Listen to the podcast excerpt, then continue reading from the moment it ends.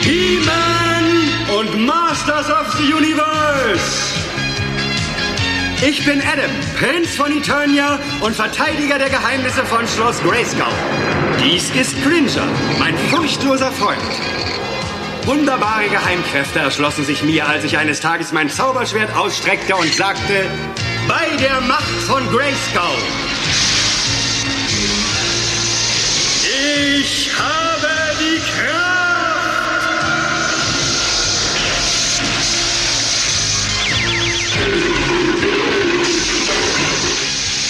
Cringer wurde zur mächtigen Battlecat und ich wurde He-Man, der mächtigste Mann des Universums. Nur drei andere kennen das Geheimnis. Die Freunde Sorceress, Man at Arms und Orko. Gemeinsam verteidigen wir die Geheimnisse von Schloss Grayskull vor den bösen Mächten von Skeletor. Sie hören eine Information des Podcast Imperiums. Live aus den Nerd Studios in Düsseldorf. Bei der Macht von Grayskull. Ich habe die Nerd Power. Hier kommt Nerdizismus, die Podcast-Show von Nerds für Nerds.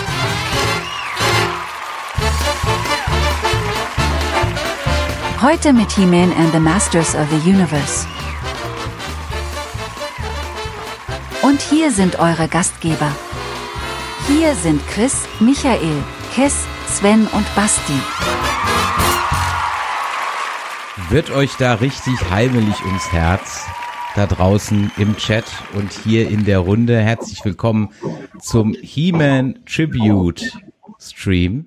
Mein Name ist Chris und mit mir dabei, entgegen der Ankündigung leider nur zu viert, aber es wird trotzdem lustig. Michael hat Kindeinschlafprobleme, aber wir kriegen das auch so hin.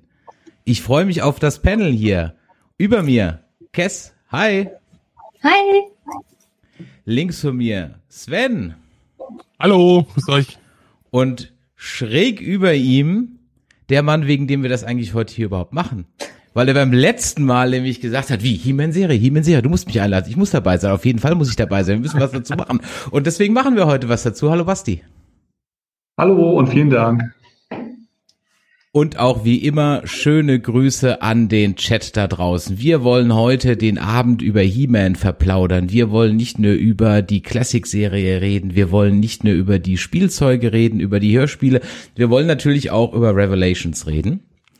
Aber bevor wir all das so ein bisschen abarbeiten, vielleicht erzählt jeder mal von euch so ganz kurz, was He-Man so für ihn in seiner Kindheit war. Kess, du hast ein T-Shirt an, Made in the 80s. Das trifft für Ja. alle zu. Ich würde bei mir halt sagen, grown up in the 80s, not made in the 80s, aber Wollte ich gerade sagen, ich ja, würde auch sagen, bei mir ähm, ist auch grown up in the 80s. Aber mir ist auch knapp. ja, aber äh, das lassen wir noch mal gelten. Ladies first. Deine erste Erinnerung an He-Man. Samstagmorgen Cartoon. War es für mich immer. Das war so mein, mein, mein erstes, ähm, wo ich Berührungspunkte hatte, wo ich es gesehen habe. Und das war dann auch, solange es gelaufen ist, wenn, wann immer ich irgendwie Zugriff drauf hatte, war das für mich so das absolute Highlight. Das musste geguckt werden. Da saß ich nicht auf dem Sofa, nicht auf dem Sessel, da saß ich auf dem Teppich so nah, wie ich an den Fernseher ran konnte und habe freudestrahlend He-Man geguckt und She-Ra natürlich auch, Bravestar und wie sie alle heißen. Das war halt einfach so, aber He-Man war halt so das, ja, was mich am allermeisten begeistert hat und ähm, unbestätigten Gerüchten zufolge muss ich da auch jedes Mal zum Intro und zum Outro irgendwie eine Choreografie aufgeführt haben, hab da sogar rumgetanzt. Ähm, in TikTok-Zeiten wäre das wahrscheinlich der nächste Trend geworden, ich weiß es nicht und ähm, war einfach mein absolutes Highlight so am Wochenende, Samstag früh Cartoon, He-Man musste sein. Sven, bei dir? Äh, ja, äh, wie ich schon eingangs erwähnt habe, äh, bei mir so eigentlich gar nicht. Also die Berührungen waren halt bei einem äh, äh, Freund damals, meinem besten Freund, der halt Figuren hatte. Äh, und das war es halt auch. Und ich vermute, äh, dass es einfach daran lag, dass äh, meiner Mutter das wahrscheinlich einfach zu brutal war. Also da war ein muskelbepackter Berg mit einem Schwert in der Hand und das muss ja, äh, äh, ne, also brutal. Also ich vermute mal, dass es einfach daran lag, dass ich da das in dem, sagen wir mal, Alter so gar nicht mitgekriegt habe und dann später habe ich anderes. Ich war dann also eher so in Richtung äh, Real Ghostbusters und sowas. Ne? Basti, bei dir? Hast du ähm, Ich bin in der, ich bin, ja, also massig. Äh, du hast ja vorab uns nochmal so eine Liste geschickt mit den ganzen Spielzeugen, die in der Geschichte, ähm, ja, rausgekommen sind und ich hatte wirklich viel davon. Ähm, ich bin mit He-Man konfrontiert worden in meiner Grundschulzeit. Da fing es auf einmal an, dass einzelne Mitschüler von mir Figuren geschenkt bekommen haben und da, darüber bin ich da auch dran gekommen. Und äh, He-Man ist für mich das Spielzeug meiner Kindheit. Das hat mich so geprägt äh, und, und, und so gefesselt, dass es mich heute noch nicht losgelassen hat. Also wenn ich jetzt heute erfahre, es kommt ein neues Comic raus, es kommt ein neues, eine neue Serie, dann bin ich gehypt äh, ohne Ende. Äh, das, das ist äh, für mich ganz groß, wirklich großes Kino. Die Hörspiele äh, habe ich geliebt und ich liebe sie immer noch. Und also es ist für mich wirklich eine riesen Herzensangelegenheit. Das ist schön. Äh, für mich war He-Man immer so, ja, second best hinter Star Wars, muss ich ganz ehrlich sagen. Äh, die Liste war allerdings trotzdem sehr erhellend. Wir werden sie, wenn wir die Folgen oder die, ja, die fünf Folgen besprechen, auch mal so ein bisschen durchgehen, dass man sich so die kleinen Easter Eggs, was die Spielzeuge in Revelations angeht, mal anschauen kann. Ich hatte immer mehr Star Wars als als als He-Man. Ich hatte von He-Man auch keine Fahrzeuge und gar nichts und auch keine Spielsets, weil ich praktisch nur ein paar Figuren hatte, damit ich mit meinen Kumpels da spielen konnte, so weil halt die so groß waren, ne, und die die Star Wars Figuren so klein, das war ja alles nicht kompatibel, nicht mehr mit kindlicher Fantasie. Und äh, allerdings habe ich die Cartoons immer gerne geguckt. Ich glaube, ich fand aber die Ghostbusters von Film Nations ein Ticken besser irgendwie weil einfach die Moral am Ende der Klassikfolgen einfach manchmal sehr cheesy war. Ähm, ich habe euch ja genötigt, eine Klassikfolge zu gucken. Äh, dann habe ich gesagt, komm, jeder guckt noch mal die allererste Folge, damit man auch noch mal das so ein bisschen im Hinterkopf hat. Äh, vielleicht ganz kurz mal ein paar Sachen überhaupt zu He-Man und Masters of the Universe. Und man tut dem Ganzen, glaube ich, durchaus äh, nicht unrecht, wenn man sagt, dass da schon so mit der ja, erste verlängerte Werbespot überhaupt war, der einfach knallhart auf einen, auf, auf Product Selling ging. Und ich habe mal ein Werbespot rausgesucht, den will ich euch nicht vorenthalten, aus dem Jahr 83, 84, zwei Werbespots für He-Man Spielzeuge. Ich lüfte das Geheimnis. Ich lasse keinen durch. Ich bin dabei. Masters of the Universe. Gesprochen von Peter Passetti, das muss man sich auch mal vorstellen, die Geschichte ja? von Castle Grayskull, einer Burg voller Geheimnisse. Hier wird sie beschützt von Man at Arms auf seinem Fliptrack. Und jetzt, jetzt lüftet He-Man auf seinem Battlecat das Geheimnis. Da öffnet er mit seinem Zauberschwert die Zugbrücke. Mit dem Aufzug wird die Burg erkundet. Eine leichte Drehung mit dem Thronsessel genügt, um Eindringlinge wie Beastman mit der Falltür in die Tiefe zu stürzen.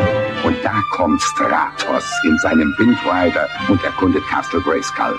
Abenteuer auf dem fernen Planeten Eternia. Masters of the Universe von Martell. Im Nachhinein bin ich gerade ein bisschen sauer, dass meine Eltern mir so ein geiles Spielzeug vorenthalten haben. So Fernsehspots werden ja heutzutage gar nicht mehr produziert. Ja. Das war noch Kinderwerbung, wie es sein musste, ja. ja. Aber wie geil ist diese Werbung? Ich meine, die spricht mich jetzt noch an. Ja, genau, genau deswegen, ne? Das ist ja, ja. Ich habe mich als Kind immer gefragt, werden die bezahlt oder haben die das Spielzeug behalten dürfen? das, das war so die, äh, das ging mir, ganz selten kam ja Star Wars Werbung, war viel, He-Man war viel, viel mehr Werbung als Star Wars. Ganz, ganz selten kam als Star Wars Werbung, eigentlich immer nur so rund um die Filme. Ja, Basti, du hast es im Vorgespräch so ein bisschen gesagt. Wie standen denn die Eltern dazu? Sven, du hast gerade so ein bisschen angedeutet. Ich glaube, meine Eltern waren auch sehr skeptisch aus den gleichen Gründen, weil das halt, also Star Wars kannten die noch so und die Figuren waren auch normal, aber He-Man war halt so der asoziale Bodybuilder. Ja. Also ich kann mich auch noch sehr, sehr gut da, daran erinnern. Also das war damals Thema bei den Eltern. Ich habe ja erzählt, in meiner Grundschulklasse ging das so rum und dementsprechend wurden die Kreise immer größer und da haben sich auch die Eltern darüber unterhalten. Das weiß ich noch. Und zum Glück haben, sind meine Eltern zu dem Entschluss gekommen, beziehungsweise meine Mutter, dass sie gesagt hat, Mensch, die spielen da so schön mit. Und das ja, das, das haben wir auch. Äh, Also dass, dass, dass, dass das dann durchgewunken wurde. Aber ich weiß auch, dass einige das nicht haben durften. Das, äh, also ich kenne diese Diskussion. Dieselbe Diskussion hatten wir übrigens früher mit ähm, hier Pistolen und, und Gewehren und sowas. Da brauche ich gar nicht drüber nachzudenken. Ehrlich? Okay, da gab es für mich überhaupt keine Diskussion. Das war So, das, das jetzt ging durch. Das ging durch. Karneval, Cowboy oder sowas, aber so generell eine Pistole oder so ein Plastikmesser. Oh, oh, oh. Echt? Oder, Nee, okay. oder wenn, wenn wir früher so im Wald gespielt haben, also so, so ein Schweizer Taschenmesser oder so. Der Bub könnte ja da reinfallen oder sowas, ne? Keine Ahnung, ne? Gut, vielleicht war ich auch früher manchmal etwas ungeschickt oder so, aber Nee, das, das war gar kein, gar kein Thema. Kess, hast du denn dann eher Shira gehabt? Gewollt? Gewollt hätte ich schon, ja, aber bei uns, äh, ich habe das ja im Vorgespräch schon gesagt, ich komme von einem, es müsst ihr euch wirklich, also es ist nicht so romantisch, wie sich das anhört, ich komme von einem Fünfhäuserdorf ähm, in Bayern, wo die Straße aufhört. Und ähm, ungefähr so zwölf Leute waren wir in meiner Grundschulklasse und danach war ich auf einer Mädchenschule. Das heißt, diese Spielzeuge, da hatte ich wirklich nur Zugang zu, wenn ich beim großen Bruder meiner Schulfreundin mal mitspielen durfte. Und das war dann immer so ein Highlight. Der hatte dann auch, ähm, der hatte Grayskull und ich glaube, der hatte sogar Snake Mountain, das weiß, weiß ich. Und der hatte auf jeden Fall hatte der Battle Cat und der hatte diese ganzen Figuren. Und wenn ich die besuchen durfte, dann konnte ich bei dem quasi mal sneaken und dann konnte ich da mal so ähm, sozusagen mal dran riechen, ne? An den, an den Figuren tatsächlich. Und ansonsten hatte ich wirklich nur. Ja, genau. Ja, das, ich habe das in der Doku gesehen, dass die wirklich so gestunken haben, die Figuren, dass die Leute ähm, das Arbeiten verweigert haben in der Manufaktur. Das muss, also den hat er zum Glück nicht gehabt, aber ähm, Props an Michael, der hat mich hin und wieder mal an seine Master of the Universe Figuren gelassen. Da durfte ich da mal so ein bisschen mitspielen, aber ansonsten hatte ich tatsächlich nur die Cartoons und ähm, ich glaube, das Mädchengymnasium hat es dann nicht besser gemacht, ähm, mit dem Spielzeug zumindest, aber ähm, alles, was ich halt im Fernsehen abgreifen konnte, das habe ich dann auch sozusagen konsumiert und das war dann aber auch gar kein Problem. Also ähm, bei uns gab es immer geregelte Fernsehzeiten und ich habe das ähm, besprochen oder angestrichen in der Fernsehzeitung, was es damals ja noch gab. ähm, und da war das total in Ordnung, Samstag früh Cartoons zu schauen und ähm, da war das ähm, weder Erscheinungsbild noch irgendwie ähm, Gewalttätigkeit oder so. Das war, gar, also das war tatsächlich dann der Vorteil, ein Bauernkind zu sein. Da waren die ganz, äh, ganz offen mit. Also da gab es auch in der Elternschaft oder so keine Gespräche. Ich finde das, Das unglaublich spannend, dass das ähm, jetzt sich schon herauskristallisiert. Und ich glaube, das zeigt auch die Magie. Ich nenne es so, die Magie von He-Man, dass Cass, du bist infiziert worden oder dich hat die Magie berührt durch die, durch die Zeichentrickserie. Bei mir war es zuerst das Spielzeug und ich bin mir sicher, ähm, es gibt auch Leute, die zuerst mit der mh, Hörspielserie in Kontakt gekommen sind und darüber da reingezogen wurden in diesen Kosmos.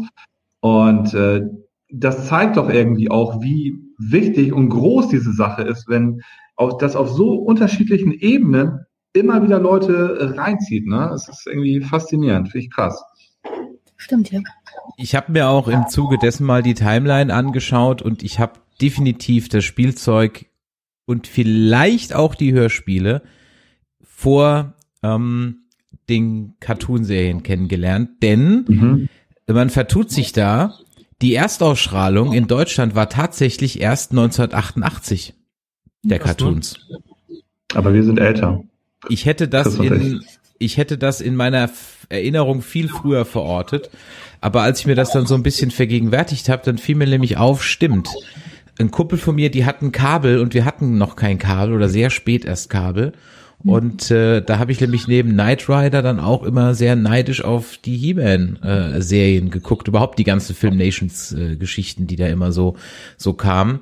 Und die Hörspiele, die habe ich völlig verdrängt. Die habe ich wirklich völlig verdrängt. Ich als als die ähm, als der Michael sagt, es gab Hörspiele, dachte ich im ersten Moment, ah ja, das sind halt die Film Nations Cartoons als Hörspiel, so wie die Alf-Folgen oder Star Trek. Ja, Mhm. die unsäglichen James Bond Hörspiele. Ja, schrecklich. Ganz schlimm. Nur Geldmacher. Ja, ja, aber also schrecklich fand ich das damals nicht. Ich habe früher sehr viele Hörspiele gehört und für mich war das oft eine Gelegenheit, Sachen, die ich nicht im, im Fernsehen gucken durfte. Also es gab ja Nightmare on Elm Street Hörspiele und so weiter, die konnte ich dann hören. Hab trotzdem Okay. schlecht geträumt, aber ist, ist egal. Es, es, es gab auch von den Gespenstergeschichten Hörspiele, war keine gute Idee, das dem Kind zu geben. Kann ich euch sagen. War keine gute Idee. Ja. Ich hatte auch bei drei Fragezeichen das Gespe Gespensterschloss als Kind durchaus etwas Angst am Anfang. Na, auf jeden Fall habe ich dann festgestellt, verdammt nochmal, das sind ja unglaublich hochwertig produzierte Hörspiele mit einer eigenen Story und sogar ähm, tollen Stimmen. Und da hören wir mal in ein Ding etwas rein. Ähm, ich spiele es euch mal ein in der ersten Folge Sternenstaub. Mit Hilfe eines magischen Auges, das hoch über ihm in der geheimen Festung schwebte, verfolgte Skeletor den Kampf im immergrünen Wald. Vor ihm in der Luft erschien plötzlich das Zauberschwert He-Mans. Im Hintergrund mit äh, Walkürenritt von Wagner. Jetzt hast du endgültig gewonnen, Meister. Ja, ich habe gewonnen. Ohne das magische Schwert ist He-Man noch nicht einmal die Hälfte wert. Aber er hat noch immer Battlecat, den Kampftiger. Was geschieht, wenn dieser den Drachen tötet? Ich hoffe, dass er ihn tötet. Ich hoffe es. Denn dann wird He-Man mit seinen Freunden in die grundlose Schlucht stürzen. Nichts, gar nichts wird ihn noch retten können. Eternia gehört uns. Welch ein Tag. Uns, Beachman, wie oft muss ich es dir noch sagen? Mir gehört Eternia, mir allein. Komm, ich will mir ansehen, wie He-Man stirbt. Und das Schwert? Nimmst du es mit, Skeletor? Nein, ich lege es in die Zeitkammer, aus der es niemand gegen meinen Willen hervorholen kann. Erst wenn ich mit eigenen Augen gesehen habe, dass He-Man tot ist, werde ich das Zeitschloss öffnen. Komm mit zur grundlosen Schlucht. Ich will He-Man sterben sehen.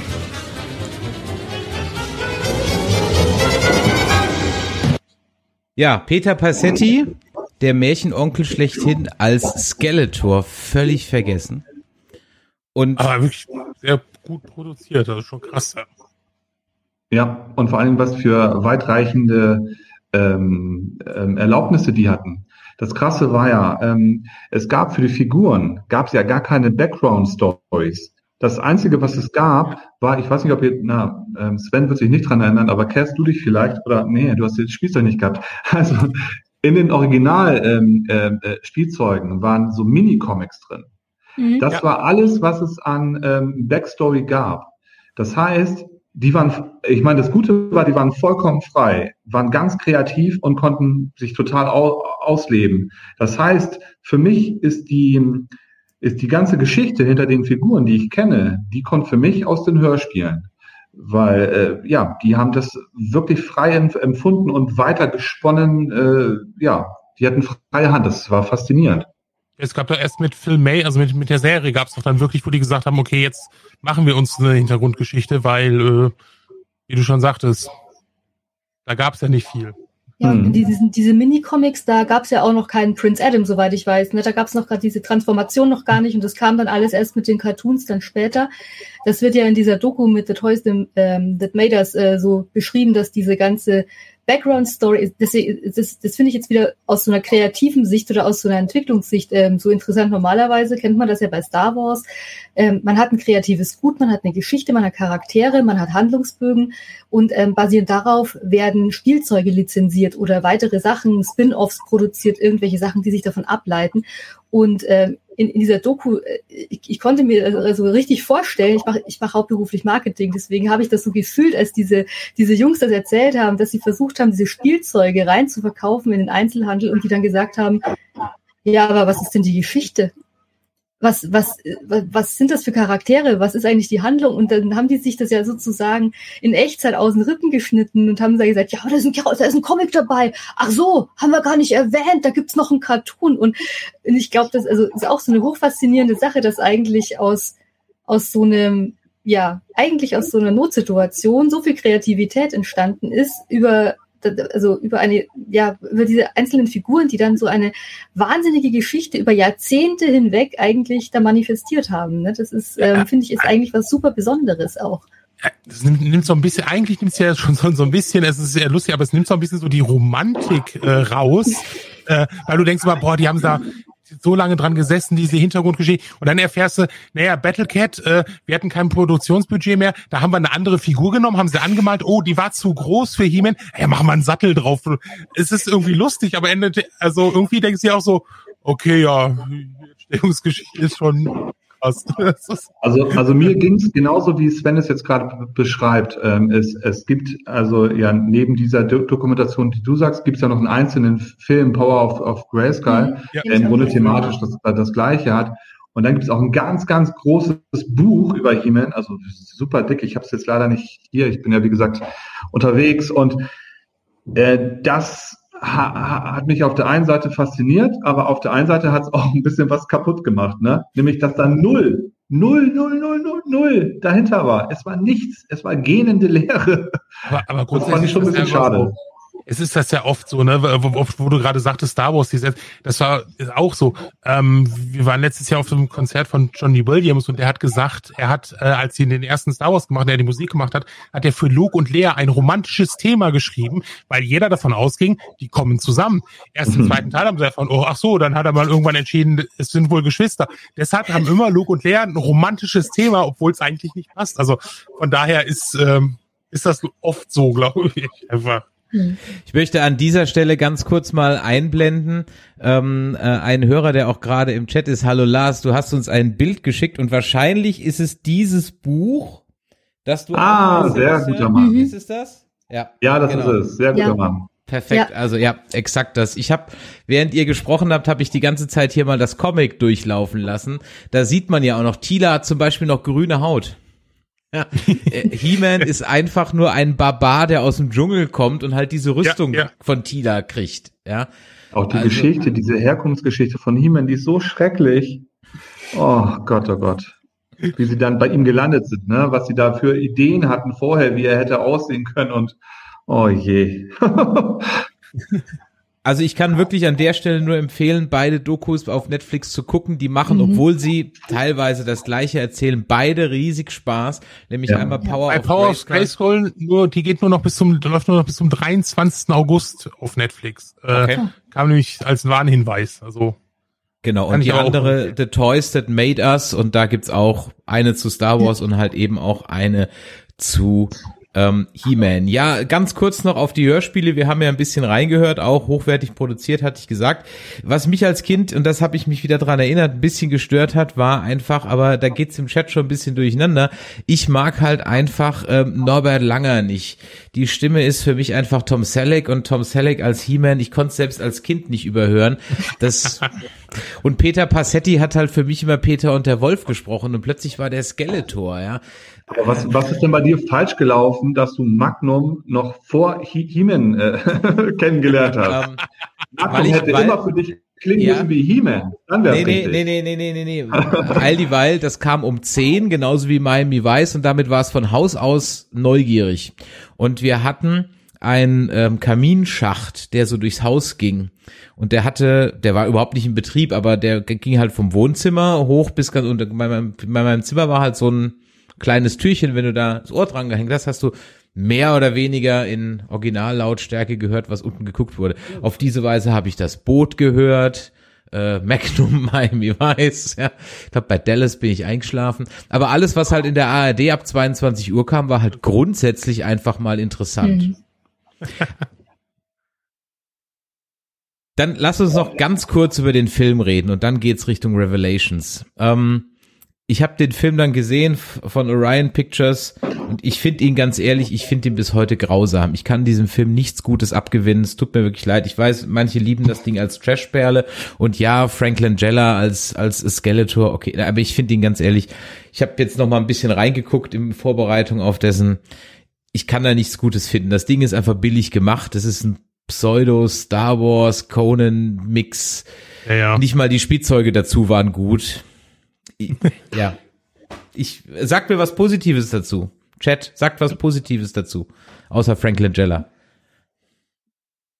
Aber wenn wir mit der Serie fertig äh, sind, dann, ich habe hier noch extra was vorbereitet. Ah ja, Ah, stimmt. Sorry, sorry. Ja. Richtig. Entschuldigung. Ich, wir ich versuche irgendwas, ich versuche irgendwas Nettes über Dolph Lundgren zu finden. Dann lasst uns den Film. aber nicht mal, aber nicht mal da. Also ich, ich muss sagen, ich bin bekennend ähm, und wer, also bei mich wer auch mein mein ähm, Verlobten kennt, der weiß, äh, dass ich ein sehr eindeutiges Beuteschema bis heute habe. Äh, aber ich konnte selbst Dolph Lundgren in diesem Outfit kann ich bis heute nichts Gutes irgendwie. es ist es ist schlimm, ne? Ich kann heute noch dreimal, wenn es sein muss, Conan gucken. Aber das ging irgendwie, es war für mich eine Nee. Riesenenttäuschung. Ich habe, für mich war das echt so ein Hype. Und ähm, dann, dann kam der endlich im Fernsehen, ins Kino bin ich damals ja eh nicht gekommen, dann kam der da endlich und es war so eine Enttäuschung und ähm, ich, weiß es nicht. Also ich weiß auch nicht, ob es gut wäre, den heute noch mal in Real noch, noch mal zu machen. Weiß Bitte. ich nicht. Bitte, bitte, bitte. Ja, aber dann, die. Frage ist halt, wie sie ihn dann gut machen, ne? Hm. Also dann, Äh, ja, Die geliebten Charaktere, die müssen rein, das ist das schon mal. Die haben da gefehlt. Alle wollten die Helden sehen, die Bösewichter, ja. aber no money. Das, Ja, das noch nicht mal die, die einmal eine Verwandlung, also ich glaube, er hat sich doch nicht einmal verwandelt in diesem Film, ne? Diese, dieses, dieses Schlüsselelement, was eigentlich ja, ja, eigentlich so charakteristisch ist. Nicht mal das ist ja passiert, ne? Auch die auf der Erde spielen zu lassen, meine Güte. Ja, das, das, das, das stinkt halt nach keinem Geld. Ne? Es ist so wie, Mhm. wie Alien vs. Predator 2. Das ist halt auch. Aber eben, äh, Sven hat völlig recht. Wir sind Ja. etwas über die Zeichentrickserie hinweggesprungen, äh, weil wir vorher am Eingang so relativ viel drüber gesprochen haben. Aber es gab das Spielzeug richtig. Also ihr habt ja gerade eben schon gesagt, die hatten keine Idee und dann hat sich Film Nations gesagt, komm, wir machen da jetzt eine Serie draus. Ähm, die Hintergründe, wie gesagt, in der Netflix-Doku. Aber äh, Sven, du hast was ganz Besonderes dabei. Äh, genau, äh, meine Freundin, äh, die sammelt nämlich sogenannte Cells. Und äh, Cells, das sind origin die Originalzeichnungen aus der Serie von damals. Das heißt, die Zeichnungen, die die Bild für Bild angelegt haben, ähm, die konnte man irgendwann mal kaufen, da kannst du heute auch noch. Äh, und die hat mal einfach äh, vor 10, 15 Jahren, da gab es mal einen Abverkauf von Filmation-Sachen, da hat die ganz viel eingekauft für sehr, sehr wenig Geld, sehr günstig und ähm, die sind heute sehr, also schon auch schon recht, recht teurer. Oh. Und ähm, Dora und Bo.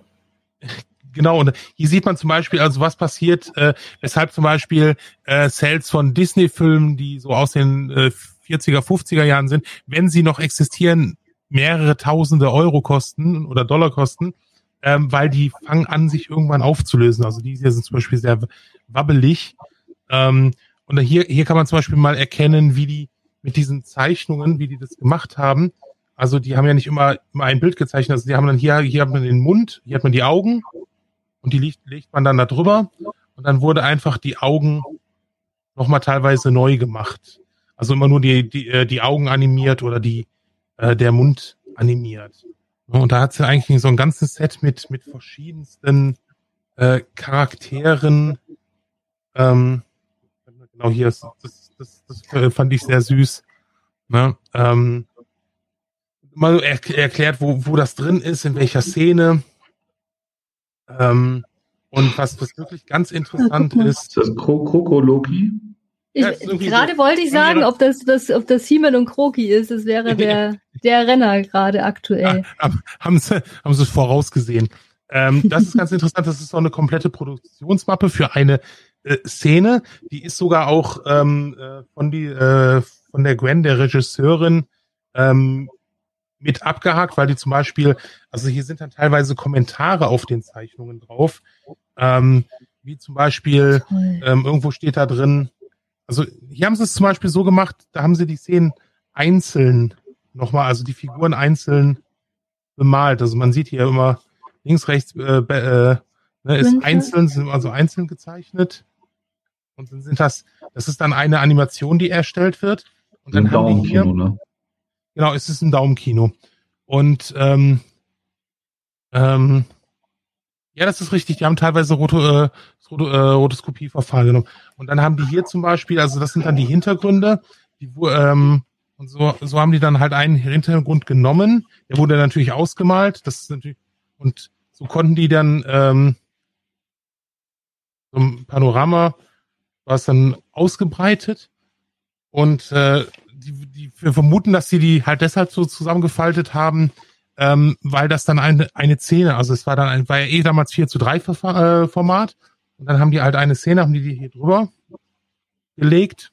Mhm. Und dann wurden die ausgemalt und hier haben sie hier ist irgendwas mit, äh, genau, hier sieht man so ein, ne, einfach Grundzeichnungen, ähm, wo standen hier auch noch so, so Kommentare, dass zum Beispiel die, die Regisseurin erlaubt hat, dass, ähm, äh, dass Zähne, dass die Figur äh, Zähne haben darf und sowas. Also ähm, mit Kommentaren äh, und Abzeichnungen äh, alles da drin. Ähm, und das ist halt echt schon, also ich finde es sehr spannend.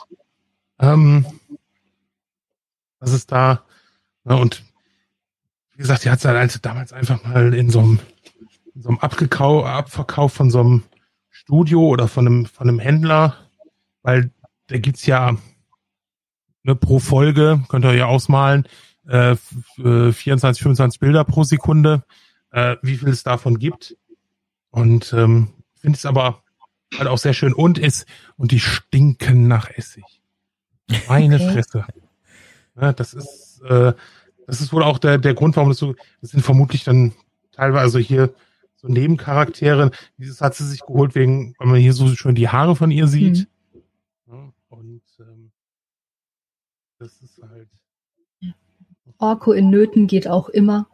Orko in Nöten geht, Ich meine, insgesamt war das ja, waren das ja 130 Folgen und dann kommen, glaube ich, Mhm. auch noch mal, ich glaube nicht ganz so viele She-Ra-Folgen, aber trotzdem noch mal eine Ja. Menge dazu. Und ähm, ja, das, das ist wirklich, äh, du hast es doch gerade eben gesagt, äh, war auch eine Regisseurin am äh, Werk teilweise. Und was die so äh, zu erzählen hat über frauenfeindliche Sprüche, die sie sich da in der Filmproduktion hat Ja. gefallen müssen, das ist auch echt so, okay, ja, äh, different times. Ja, auch über, ähm, weil die ja damals schon ähm, eigentlich wollten, dass auch Shira jetzt nicht so ein ähm, Twiggy-Laufsteg-Model-Look haben sollte. Die wollten sie ja damals schon ein bisschen weiblicher, aber also kräftig weiblich ähm, inszenieren und ähm, da gab es damals tatsächlich auch, ähm, ja, also auch, auch in der Doku und was man auch so noch ähm, ja, ja lesen oder hören manchmal kann, was sie so berichtet, ähm, ist das tatsächlich so, wo man sich denkt, so wow, also die hatte ein dickes Fell, sich da auch durchzukämpfen. Das war, glaube ich, nicht so einfach in den 80ern da so ein, ja, so sich da durchzusetzen und das auch so leiten zu können, dann das Projekt. Ne? Das ist schon krass. Ja. Also auf jeden Fall aber ein super schöner Schatz, den deine Freundin da hat. Allerdings. Ja, ja, sehr, sie sehr hat- toll. ganz, ganz vielen Serien ähm, und Filmen hat die da echt eine krasse Sammlung von den Dingern. Ist schon echt, äh, also ich finde sowas, das ist auch so, so ähm, äh, bisschen was Schönes von äh, Historisches. Ähm, finde ich echt einfach, einfach toll, die, äh, die Dinger. Ja, vor allem auch so das Wissen, das kannst du, das hast du als Kind geguckt. Also weißt du, diese Vorlage Ja. hast du als Kind geguckt. Und jetzt hast du es Ja. irgendwie, das ist wie, also mich kannst du auch mit so Mini-Props schon glücklich machen. Ja, Ja. also ich brauche da jetzt nicht das Golden Idol aus äh, Raiders of the Lost Ark. Mir würde im Prinzip der Schnürsenkel von Indies Schuh auch schon reichen, wenn ich ihn günstig schießen kann. Ja, er hätte für mich den ähnlich ideellen Wert, wenn ich wüsste, okay, den, den habe ich halt vorher schon gesehen. Also von daher ähm, schön, dass du die mitgebracht hast. Vielen Dank. Ja. Und ich Isa muss hat mir mal zum Geburtstag, äh, Isa hat mir mal zum Geburtstag äh, ein Stück von äh, äh, äh, von von Scullys Nachthemd geschenkt. das, das, das heißt, äh, wenn es mal irgendwann so ist äh, und da noch DNA ist, kann ich mir eine äh, eigene Scully klonen. Also ich glaube, es könnte auch eher ein Wink mit den Zaumfall gewesen sein, die du nicht verstanden hast, ja. ja, das kann natürlich sein. Das so, Aber das bringt uns jetzt dann wirklich mal zum, ja, zur Fortsetzung, zur Netflix-Fortsetzung Masters of the Universe Revelations. Fünf Folgen gibt's. Ich habe eine kleine Zusammenfassung gemacht, die will ich euch nicht äh, gleich nicht vorenthalten. Und da gab's eine Menge Beef im Vorfeld, im Nachgang. Ähm, ich bin gespannt. Der Chat und auch bei Twitter haben sie schon geschrieben, man wartet geradezu genüsslich darauf, dass Nerdizismus es auseinander nimmt. Ich weiß gar nicht, ob ich es tue. Ähm, ich weiß es nicht, um ehrlich zu sein, glaube ich ehrlich gesagt nicht, dass ich es tue. Aber vielleicht kann ja jemand ein bisschen was zum Vorfeld sagen. Kevin Smith, Obernerd oder selbsternannter Overnerd, sagen wir es mal so, ähm, ist von Eishockey-Trikots umgeschwenkt auf übergroße Jacketts, nachdem er kräftig abgespeckt hat und hat sich jetzt dieses Franchises angenommen. Und dann ging im Prinzip der Beef schon los, weil man irgendwann einen Filmschnipsel rausgekramt hat aus irgendeinem Interview von vor 10, 15 Jahren, wo er gesagt hat, dass er irgendwie He-Man scheiße findet. Tja. Und dann ging's los. Und hört irgendwie nicht auf. Ja. Und jetzt ist es Vogue und Kevin Smith killed my childhood und bla und überhaupt. Also- Wie seht denn ihr das? Was habt ihr davon mitgekriegt am Anfang? alles und äh, ich finde nach dem ersten Trailer, äh, also ich habe jetzt äh, die Serie auch äh, direkt geguckt, weil mich der Trailer auch sofort mitgenommen hat und das ist ähm, äh, schon für für ein sagen wir, mal, Format, was dich früher nicht, äh, was du früher nicht gesehen hast, äh, schon echt interessant, dass du auch sagst, okay, das will ich jetzt unbedingt sehen. Ähm, und ich äh, kann wie so oft das äh, Geheule, Gejammer und Genöle absolut nicht verstehen. So. Entweder mag man es oder mag es halt nicht, äh, aber ich finde, es ist eine sehr, sehr gute Serie, besonders weil der Trailer dich auf eine komplett falsche Fährte setzt. Und Mhm. das feiere ich so dermaßen ab. Das war ja aber tatsächlich auch einer der Kritikpunkte, ne, dass viele gesagt haben, ich wurde da getäuscht, ich habe was anderes erwartet.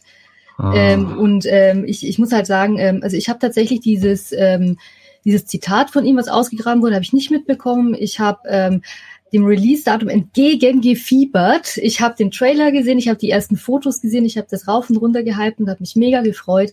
Ähm, und habe dann mein einfach mal so, das mache ich eigentlich nicht so oft, aber hab, nach den fünf Folgen war ich erstmal ähm, emotional verstört, aber positiv.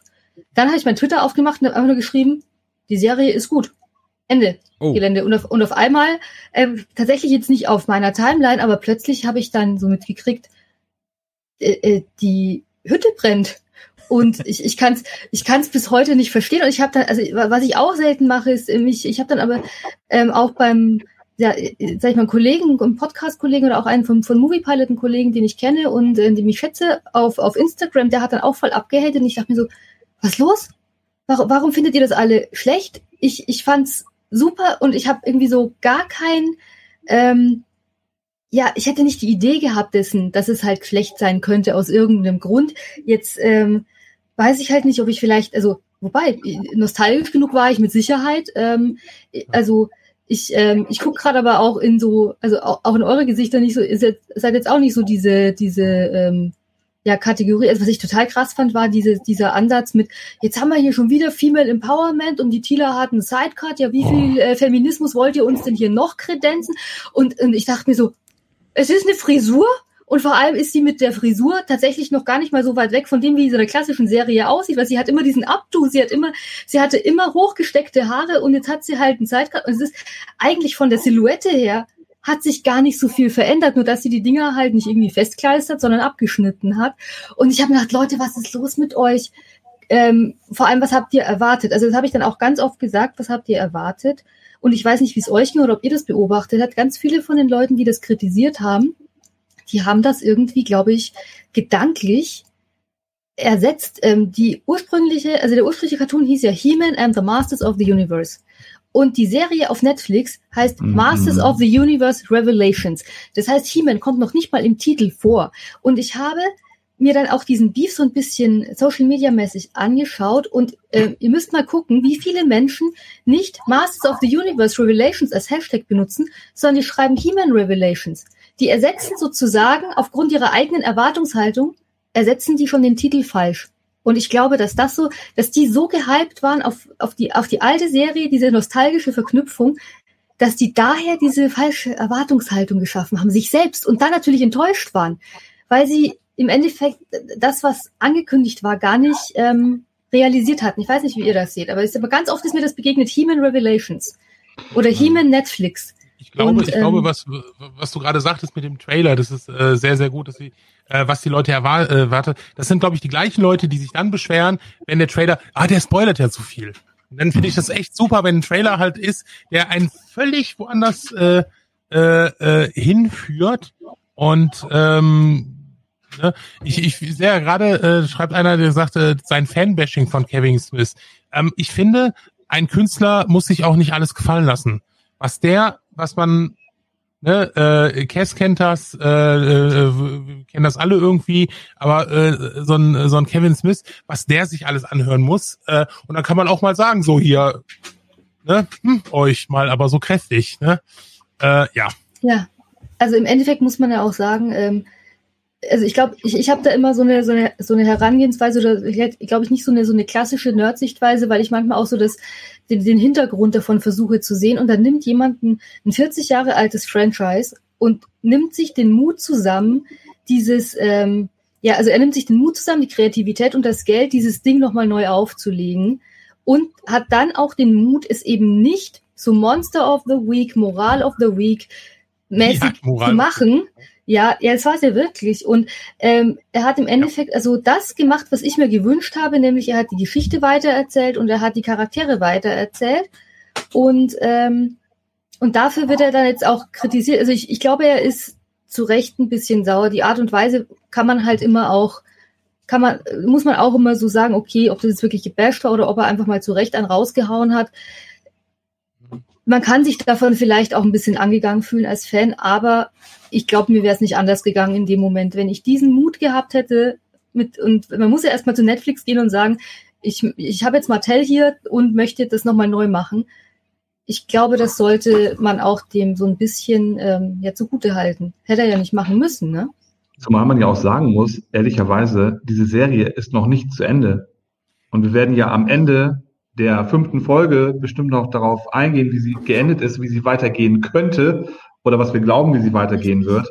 Und das ist noch nicht das Ende. Ja, ähm, ähm, ich kann dazu sagen, ähm, ich war zuerst auch sehr enttäuscht, muss ich ganz ehrlich sagen. Also ich würde niemals irgendwie so weit gehen, dass ich da irgendwie so rumbäsche oder so, ne? Um Himmels Willen, das bin mich weit von entfernt. Ich finde es grandios, dass er es zurückgebracht hat und, und äh, danke ihm vielmals überhaupt, dass wir wieder über He-Man reden können. Wie geil ist das bitte? Ja? Also Dankeschön, ja. Äh, egal, ob es mir jetzt äh, gefallen hat oder nicht. Und ähm, bei mir ist das so, ähm, wir hatten letztes hier schon einen Podcast, ellenlang, ja, ähm, wo wir auch schon darüber gesprochen haben, über, äh, ich jedenfalls, über Erwartungshaltung. Und mein Problem ist ganz oft, wenn ich eine sehr, sehr hohe Erwartungshaltung habe oder mich sehr, sehr auf etwas freue, dann bin ich ganz schnell enttäuscht und äh, finde es dann nicht gut. Und hier war es so, ich habe das zusammen mit meiner Frau geguckt. Ich fand es übrigens sehr, sehr schade, dass die alles, alles zusammen rausgehauen haben. Ich hätte es besser gefunden, Folge für Folge für Folge für Folge. Mhm. Das wäre für mich leichter gewesen, weil, passt auf, wir haben drei Folgen geguckt. Ich war im Grunde, ja, ja gucke ich überhaupt weiter? So, und dann am nächsten Tag haben wir Folge 5, 4 und 5 geguckt und da hat sich das Blatt für mich vollkommen gewendet und jetzt habe ich eine ganz andere Sicht auf die Sache. Aber vielleicht gleich, wenn wir die, genau, wenn wir die Folgen noch mal durchgehen, dann wird es vielleicht Genau, klar. das ist interessant. Isa hat ja auch, äh, die, die kannte ja auch die, äh, die alte Serie. Und die war am hm. Anfang auch nicht geguckt, während ich am Anfang direkt schon, schon äh, geguckt wurde. Ähm, ne, sehr, sehr interessant, ja. Dann fasse ich eben mal schnell die fünf Folgen kurz zusammen, ganz kurz.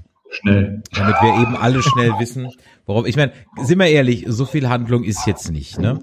Hallo, ich ähm, habe mir vier Seiten Notizen gemacht. die, die kannst du auch gleich alle raushauen. Also, Folge 1 Power of Grayskull. Skeletor bemächtigt sich mittels eines Tricks Castle Grayskulls und Sorceress. He-Man kommt zur Rettung, aber im Kampf gegen Skeletor wird das Herz von Castle Grayskull und damit die Magie des Universums zerstört.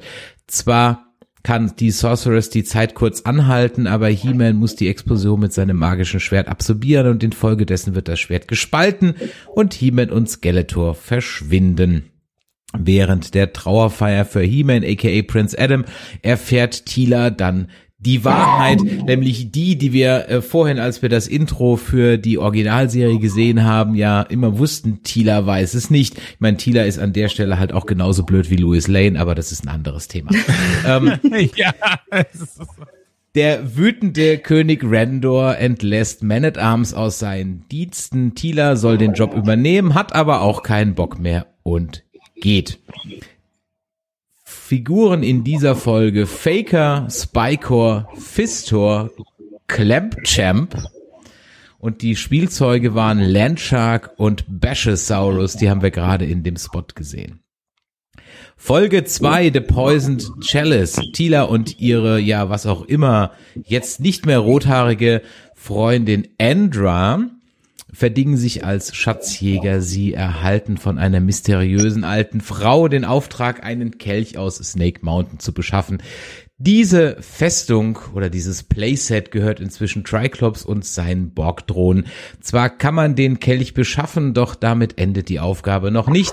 Der Gral muss zurück zu Schloss Grayskull. Dort Angekommen entpuppt sich die alte Dame Kelcepries als Evelyn, welche mit der Zauberin zusammenarbeitet, um die letzte Magie von Eternia zu retten. Um allerdings die Magie komplett wiederherzustellen, muss das Schwert der Macht wieder zusammengeschmiedet werden. Ein Teil ist in Subturnia, ein anderer in Preturnia. Figuren in dieser Folge Stinkor, Whiplash und als Fahrzeug Roton. Folge 3, The Most Dangerous Man in Eternia. Man at Arms kämpft gegen die Querdenker von Triclops, als die drei Damen vom Grill eintreffen. Man kämpft gegen die Horden, wird aber gefangen genommen, da erscheint Beast Man, ja, Betonung auf Man, und rettet alle und vertreibt Triclops. Duncan kümmert sich um den kranken Orko und hat derweil einen Roboter namens Roboto gebaut. Dieser verfügt über das gesammelte Wissen von Man at Arms und ist daher in der Lage, die Schwerter der Macht auch zusammenzuschmieden. Duncan soll sich derweil um die Zauberin kümmern. Wir wissen aus Folge 2 der Classic-Serie, dass ja die Zauberin die Mutter von Tila ist. Also nimmt er diese natürlich dankend an, diese Aufgabe. Während einer kleinen Rempelei mit Merman erscheint Man at Arms zur Rettung und steht so dem Weg nach Subtermia nicht mehr im Wege und auf geht's in die Unterwelt. Figuren hier natürlich Merman. Folge 4. Land of the Dead. In der Unterwelt angekommen werden unsere Helden mit ihren Ängsten konfrontiert. Andra, Beastman und Roboto kämpfen gegen Zombies, warum auch immer. Orko und Evelyn haben Angst um ihre magischen Kräfte und Tila stellt sich ganz im Luke-Style erst He-Man und dann sich selbst. Chef der Unterwelt ist Scareglow, ähm, der es gar nicht gerne sieht, dass seine Hälfte vom Schwert der Macht wieder entwendet werden soll. Als man dann schließlich das Tor zu Preturnia öffnet, erscheint doch nochmals Scarecrow und will die Helden dran hindern, aber Orko, der zum ersten Mal richtig effektiv zaubern kann, opfert sich, damit die anderen heil entkommen können. Folge 5 und damit die letzte Folge, The Forge at the Forest of Forever. Da musste ich erstmal an die City, an die Edge of Forever denken. Eine der besten TOS-Folgen überhaupt. Im Paradies trifft man auf Eternias Helden Hero, King Grayskull, Mossman, Titus und eine ehemalige Zauberin und Prince Adam, nicht He-Man. Unter Einsatz seines Lebens kann Roboto in Eternia Playset das Schwert der Macht zusammenschmieden. Und mit dem Schwert und Adam im Gepäck macht man sich auf, gibt praktischerweise dann auch ein Portal in die normale Welt auf den Weg nach Eternia, also nach Grayskull. Das Schwert der Macht bringt dann auch automatisch die Magie zurück und alles scheint ganz toll, als Adam sich endlich in He-Man verwandeln kann, aber dann kommt Skeletor und ersticht Adam, reißt das Schwert an sich. Beastman und Evelyn wechseln mal wieder die Seiten. Skeletor sagt die magischen Worte und ist nun Skelegod, Master of the Universe. The End. So, ich habe gesagt, viel Handlung ist es nicht.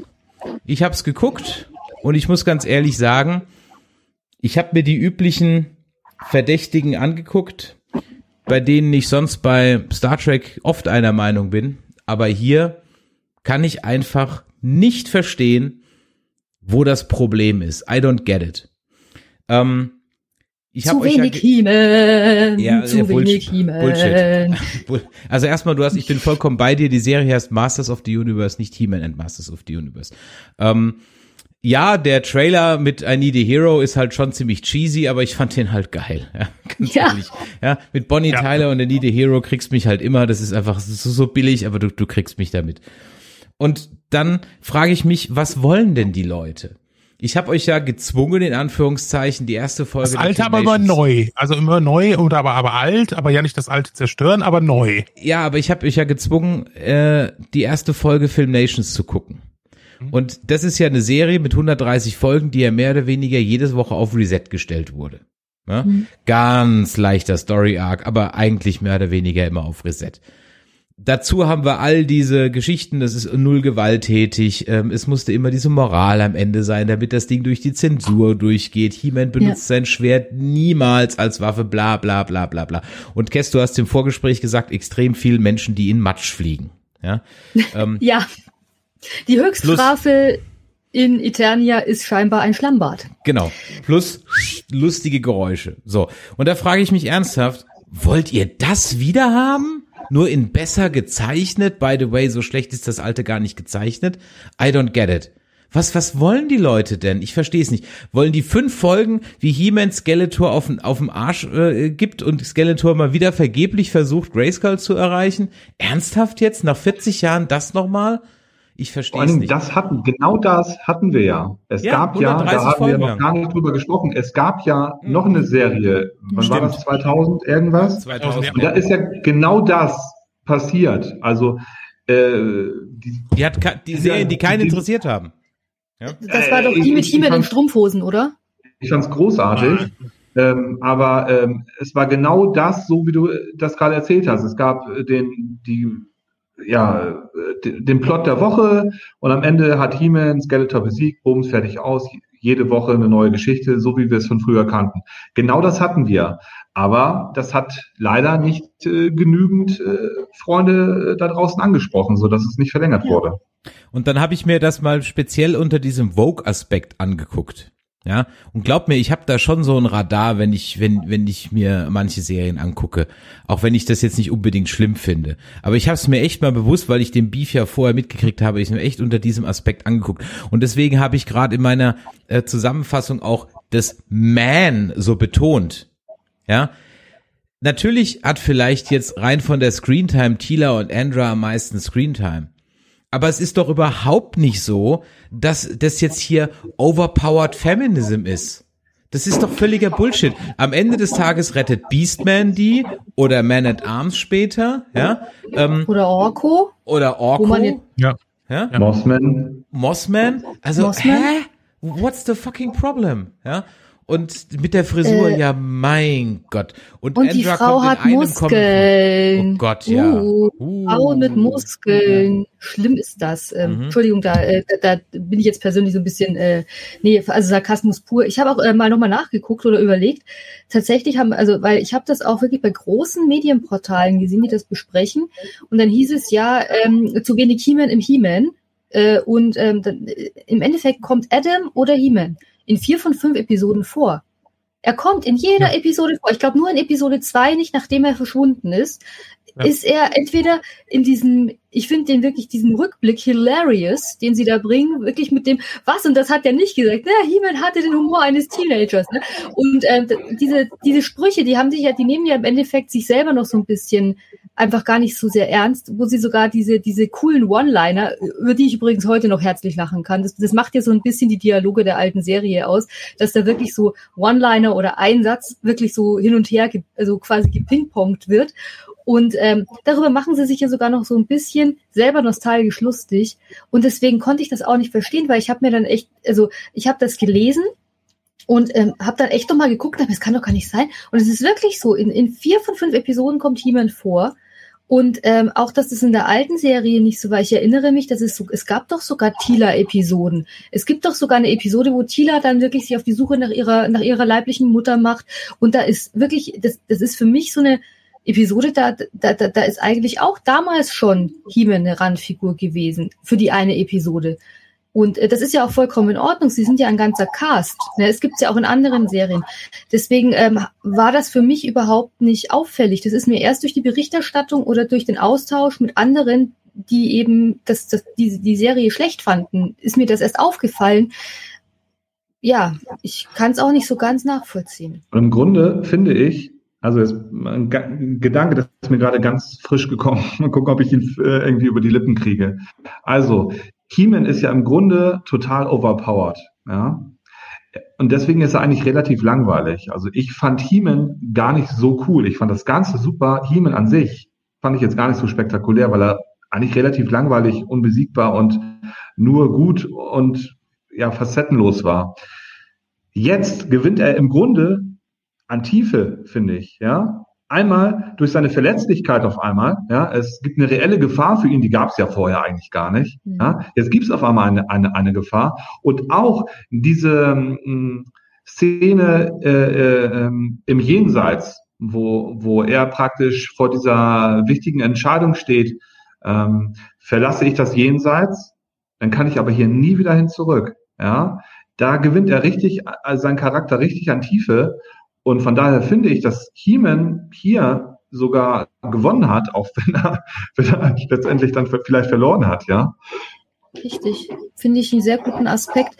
Was ich auch interessant finde, was die Leute ähm, irgendwie total vergessen, was ich mega gehypt habe, ich weiß nicht, wie euch das ging. Ähm, es war von relativ früh in der in dem alten Cartoon war klar, ähm, dass Tila die Tochter der Sorceress ist. Und für mich war die Sorceress eigentlich so, so, so ein mega faszinierender Charakter schon immer. Also ich war so ein, ich war ja damals echt ein kleines Mädchen, ne? Und ähm, für mich war, war die Sorceress war für mich immer einfach so dieses, dieses faszinierende Wesen. Und das war für mich immer so ganz besonders toll. Ich weiß nicht, ob ihr ihn hört, aber meine Battlecat kommt gerade und schreit. Und ähm, ähm, ja, und jetzt erfahren wir tatsächlich in diesen fünf Episoden sogar ein bisschen mehr. Wir erfahren in der vierten Episode, erfahren wir ein bisschen was darüber, wie mächtig Tila ist. Und vielleicht hat sie ja ein Erbe ihrer Mutter mitbekommen. Wir wissen ja gar nicht, wie viel, wie viel Potenzial in Tila steckt, was auch ihre Verwandtschaft mit der Sorceress angeht. Und ähm, äh, was mich auch echt gewundert hat, ist, dass dann nicht, äh, normalerweise siehst du dann immer so 500 Millionen TikToks, die alles ins kleinste Detail auseinandernehmen. Wo ist das TikTok, was dieses Symbol auf ihrer Stirn bedeutet? Ich will es wissen. Sie hat da ein Symbol auf ihrer Stirn, das leuchtet. Ähm, das muss doch was zu bedeuten haben. Das muss doch, sie, sie muss magische, magische Kräfte oder irgendwas haben. Das heißt, der, der Charakter geht doch noch viel. Ich krieg gerade Gänsehaut übrigens, ich weiß nicht, ob ihr das seht. Und das ist sowas, das hat, das, das will ich wissen, seit ich sieben Jahre alt bin. Aber Hauptsache, wir diskutieren über ihren Haarschnitt und wie viel Muskeln sie hat. Ja. Da kriege ich Plack. Das ist, äh, das, im Endeffekt ähm, beschimpfen die Leute ja. auf Kevin Smith wegen irgendwie Screentime von, von Charakter A oder B, anstatt dass sie mal wertschätzen, dass wir diese Frage, die uns seit 35 Jahren eigentlich beschäftigt als Fans, ja. ansatzweise beantwortet kriegen. Ich hatte mir den Satz notiert, ähm, als sie nämlich mit ihrem Spiegelbild kämpft in Subternia. Da sagt dieses, äh, sagen nennen wir es mal, Evil Tila oder Spiegel Tila, pretending you are ordinary when you are so much more. Also ja. du tust so, als wärst du normal, wenn du ja. doch eigentlich so viel mehr bist. Und jeder will ihr was sagen. Die Zauberin will ihr was sagen. Adam will ihr was sagen. Duncan will ihr was sagen. Das ich sage ja, wahnsinnig. ja, viele Filme könnten noch fünf Minuten zu Ende sein, wenn die Charaktere einfach mal ausreden dürften. Ähm, ja diese drei Zeichen, ich denke halt, dass äh, man ihr sagen will, dass sie halt die Nachfolgerin, Nachfolgerin, die Nachfolgerin der Sorceress wird. Soll und dass ihre Mutter ist, denke ich mal. Ja. Das wäre super spannend, weil das würde ja wahrscheinlich heißen, sie wird nicht diejenige sein, die am Ende das Schwert in den, in, in den Himmel reißt. Aber da müssen wir sowieso noch drüber sprechen, über das Finale ganz am Ende und wie es mhm. weitergeht. Mhm. Ja. Aber wisst ihr noch mal, ein Punkt vielleicht, was ich auch noch daran super finde, im Grunde, dass He-Man nicht so omnipräsent ist. In der Originalserie war He-Man der absolute Mittelpunkt. Also immer natürlich, klar, alles ähm, war auf He-Man und Skeletor fixiert, die beiden. Alle andere waren nur Beiwerk. Und das finde ich hier in dieser Serie grandios, wirklich grandios, muss ich sagen. Und ich finde, da sieht man, daran sieht man, dass auch ein richtiger Fan dabei ist, weil er hat sich, so interpretiere ich das, die Figuren herausgepickt, die er besonders toll findet oder die, die Fahrzeuge, ja, haben wir gesehen, einige scheint er ganz besonders toll zu finden und den hat er endlich Screentime gegeben. Ja. Äh, und es ist in jeder Folge so, dass irgendeine coole Figur, die sonst, wenn sie überhaupt in der, in der Originalserie auftrat, was ja die wenigsten überhaupt gemacht haben, hat hier jetzt entscheidende Rollen gespielt. Und das finde ich mega. Ja. Und eine andere, also wir können die gerne nochmal aufzählen und durchgehen und was die gemacht haben. Also äh, äh, und eine Sache noch, eine Figur, die, die man da vielleicht besonders erwähnen muss, ähm, die früher schon immer in der Diskussion stand, das war ja Orko. Ja. Mhm. An, äh, da äh, gab, es, gab es nur, entweder fand, fand man ihn gut oder man fand ihn schrecklich. Ich war kein großer Orko-Fan und mir hätte es nicht wehgetan, wenn der jetzt diese, diese Serie eigentlich nicht dabei gewesen wäre, weil ich ihn eigentlich immer früher nervend fand. Aber die haben es sogar geschafft, Orko hinzukriegen. Wie geil war denn das, bitteschön? Äh, äh, äh der hat so eine Tiefe gewonnen. Äh, wir haben eine super emotionale Backstory äh, über ihn bekommen, ja. Und wie er sich dann am Ende opfert und sogar stirbt, äh, äh, überhaupt, dass da so viele Charaktere gestorben sind, ja. Mossman, großartig, ja. Äh, äh Roboto, fantastisch, ja. Das war einfach, das war großes Kino. Und damit hat er Charaktere in den Mittelpunkt gerückt, die niemals diesen Fokus gehabt hätten, wenn Himmel da gewesen wäre. Richtig. Vor allem, weil man auch sagen muss, dass ähm, wer auch immer da im Gegensatz zu anderen Serien, ich gucke niemand an, ähm, es da Menschen gab, die auch wirklich das Expanded Universe kennen. Und das ist bei He-Man ja nun mal wirklich abstrus. Wir haben Crossover-Folgen mit dem DC Universe, mit Superman. Ja, wir haben Crossover-Folgen mit den Thundercats. Ja, und aus allem wird sich bedient. Zum Beispiel, wo wir gerade bei Orko sind, gibt es ein Comic, ähm, äh, DC Universe versus Masters of the Universe, in dem erklärt wird, warum Orko immer versagt beim Zaubern und er dann im, Kall, im, im Kampf gegen einen äh, oder gegen den Skull of Power hm, Scareglow sieht so ähnlich aus, ne? ähm, dann den Kampf praktisch ähnlich führt wie jetzt in der Serie gegen Scareglow und dieser Kampf seine Blockaden löst und er dann als Dark Orko wiedergeboren wird und endlich zaubern kann. Ähm, das sind so viele, das, das ist natürlich absolutes, das ist schon, also ich meine, DC Universe versus Masters of the Universe, keine Ahnung, was das für eine Auflage gehabt haben wird, die wird nicht allzu groß gewesen sein, ja.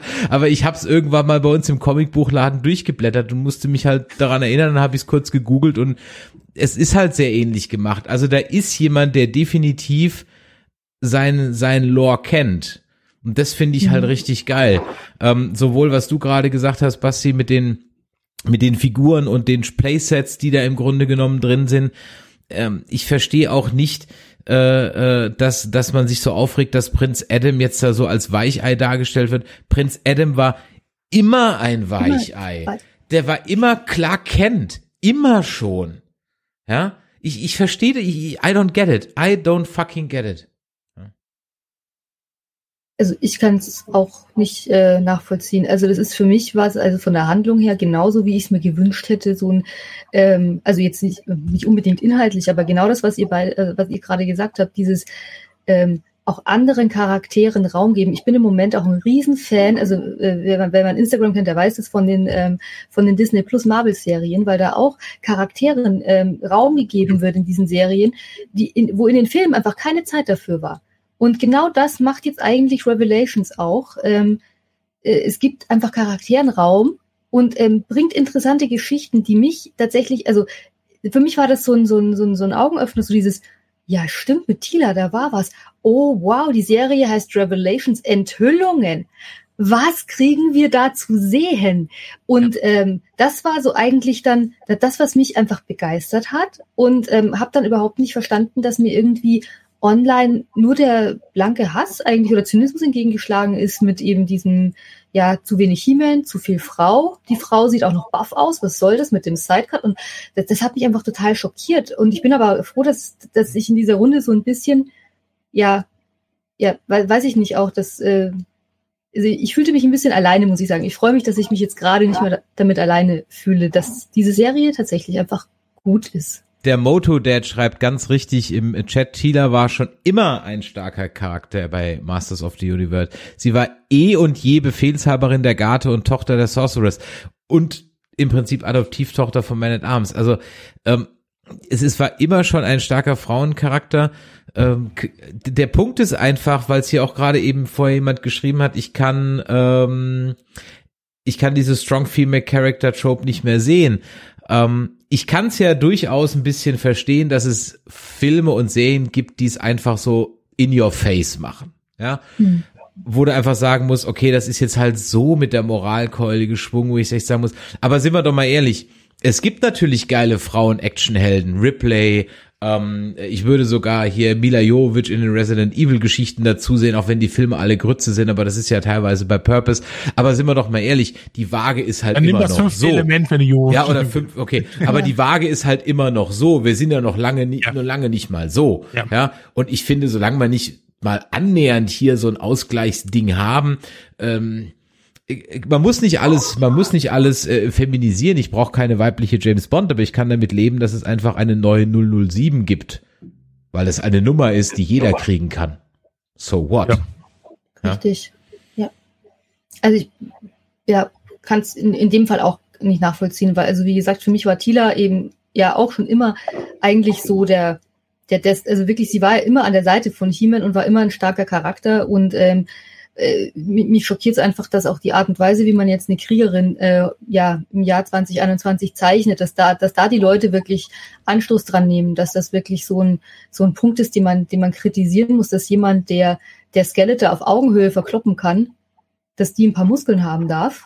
Ne? Leute, Ähm, das, da, da, da kann ich einfach nicht drüber, kann ich wirklich nur noch die Augen drüber rollen. Ähm, das ist tatsächlich so ein, ähm, das ist, das ist auch der Serie nicht würdig und auch den Charakteren nicht würdig, finde ich. Dafür ist das eigentlich meiner Ansicht nach ähm, viel zu gut geschrieben und viel zu gut gemacht, was jetzt die Serie, was früher war das ja wirklich so dieses Plot of the Week, Monster of the Week, noch ein Nachklapp mit der Moralkeule und ähm, eben genau dieses, äh, wir müssen uns dieser, dieser Zensur beugen. Auch in diesen Dokus, ähm, die wir ja schon äh, zu Genüge erwähnt haben, wird das ja beschrieben, dass auch diese Moral und diese ganzen Sachen, die so die, die alten, ähm, ja, ich möchte es gar nicht Storylines nennen, so ein bisschen definiert haben, dass das ein, ein von außen getriebener ähm, Mechanismus war der Zensur und ähm, der, des Zeitgeistes. Und warum sollten man sich jetzt ähm, 30, 40 Jahre später diesen, diesen Zeitgeist der 80er Jahre, der ja Kreativität stark reglementiert hat, ähm, unterordnen? Warum eben nicht jetzt plotgetriebene Charakterentwicklung als Ergänzung zu diesem bestehenden Universum aufnehmen? Also ich, ähm, ähm, ja, kann Und auch wenn ich mich wiederhole, diese Serie ist noch nicht zu Ende. Zu Ende. Vielleicht, vielleicht kriegen die alle ihren Himmel noch zurück. Da können wir ja gleich mal drü- drü- drüber sprechen, was, was, was Ja. ihr denkt. Ja. Ja, lass uns doch einfach mal drüber sprechen. Ist Adam tot? Vielleicht vorweg ein, eine, eine Sache, ne? Äh, oder zwei Sachen. Ich habe zwei Fragen an, oder eine Frage an euch. Erstmal, hat euch das, also ihr habt ja viel vorher äh, ge ge gehört und von den ganzen Hintergründen, das, da war ich ziemlich un unbefangen.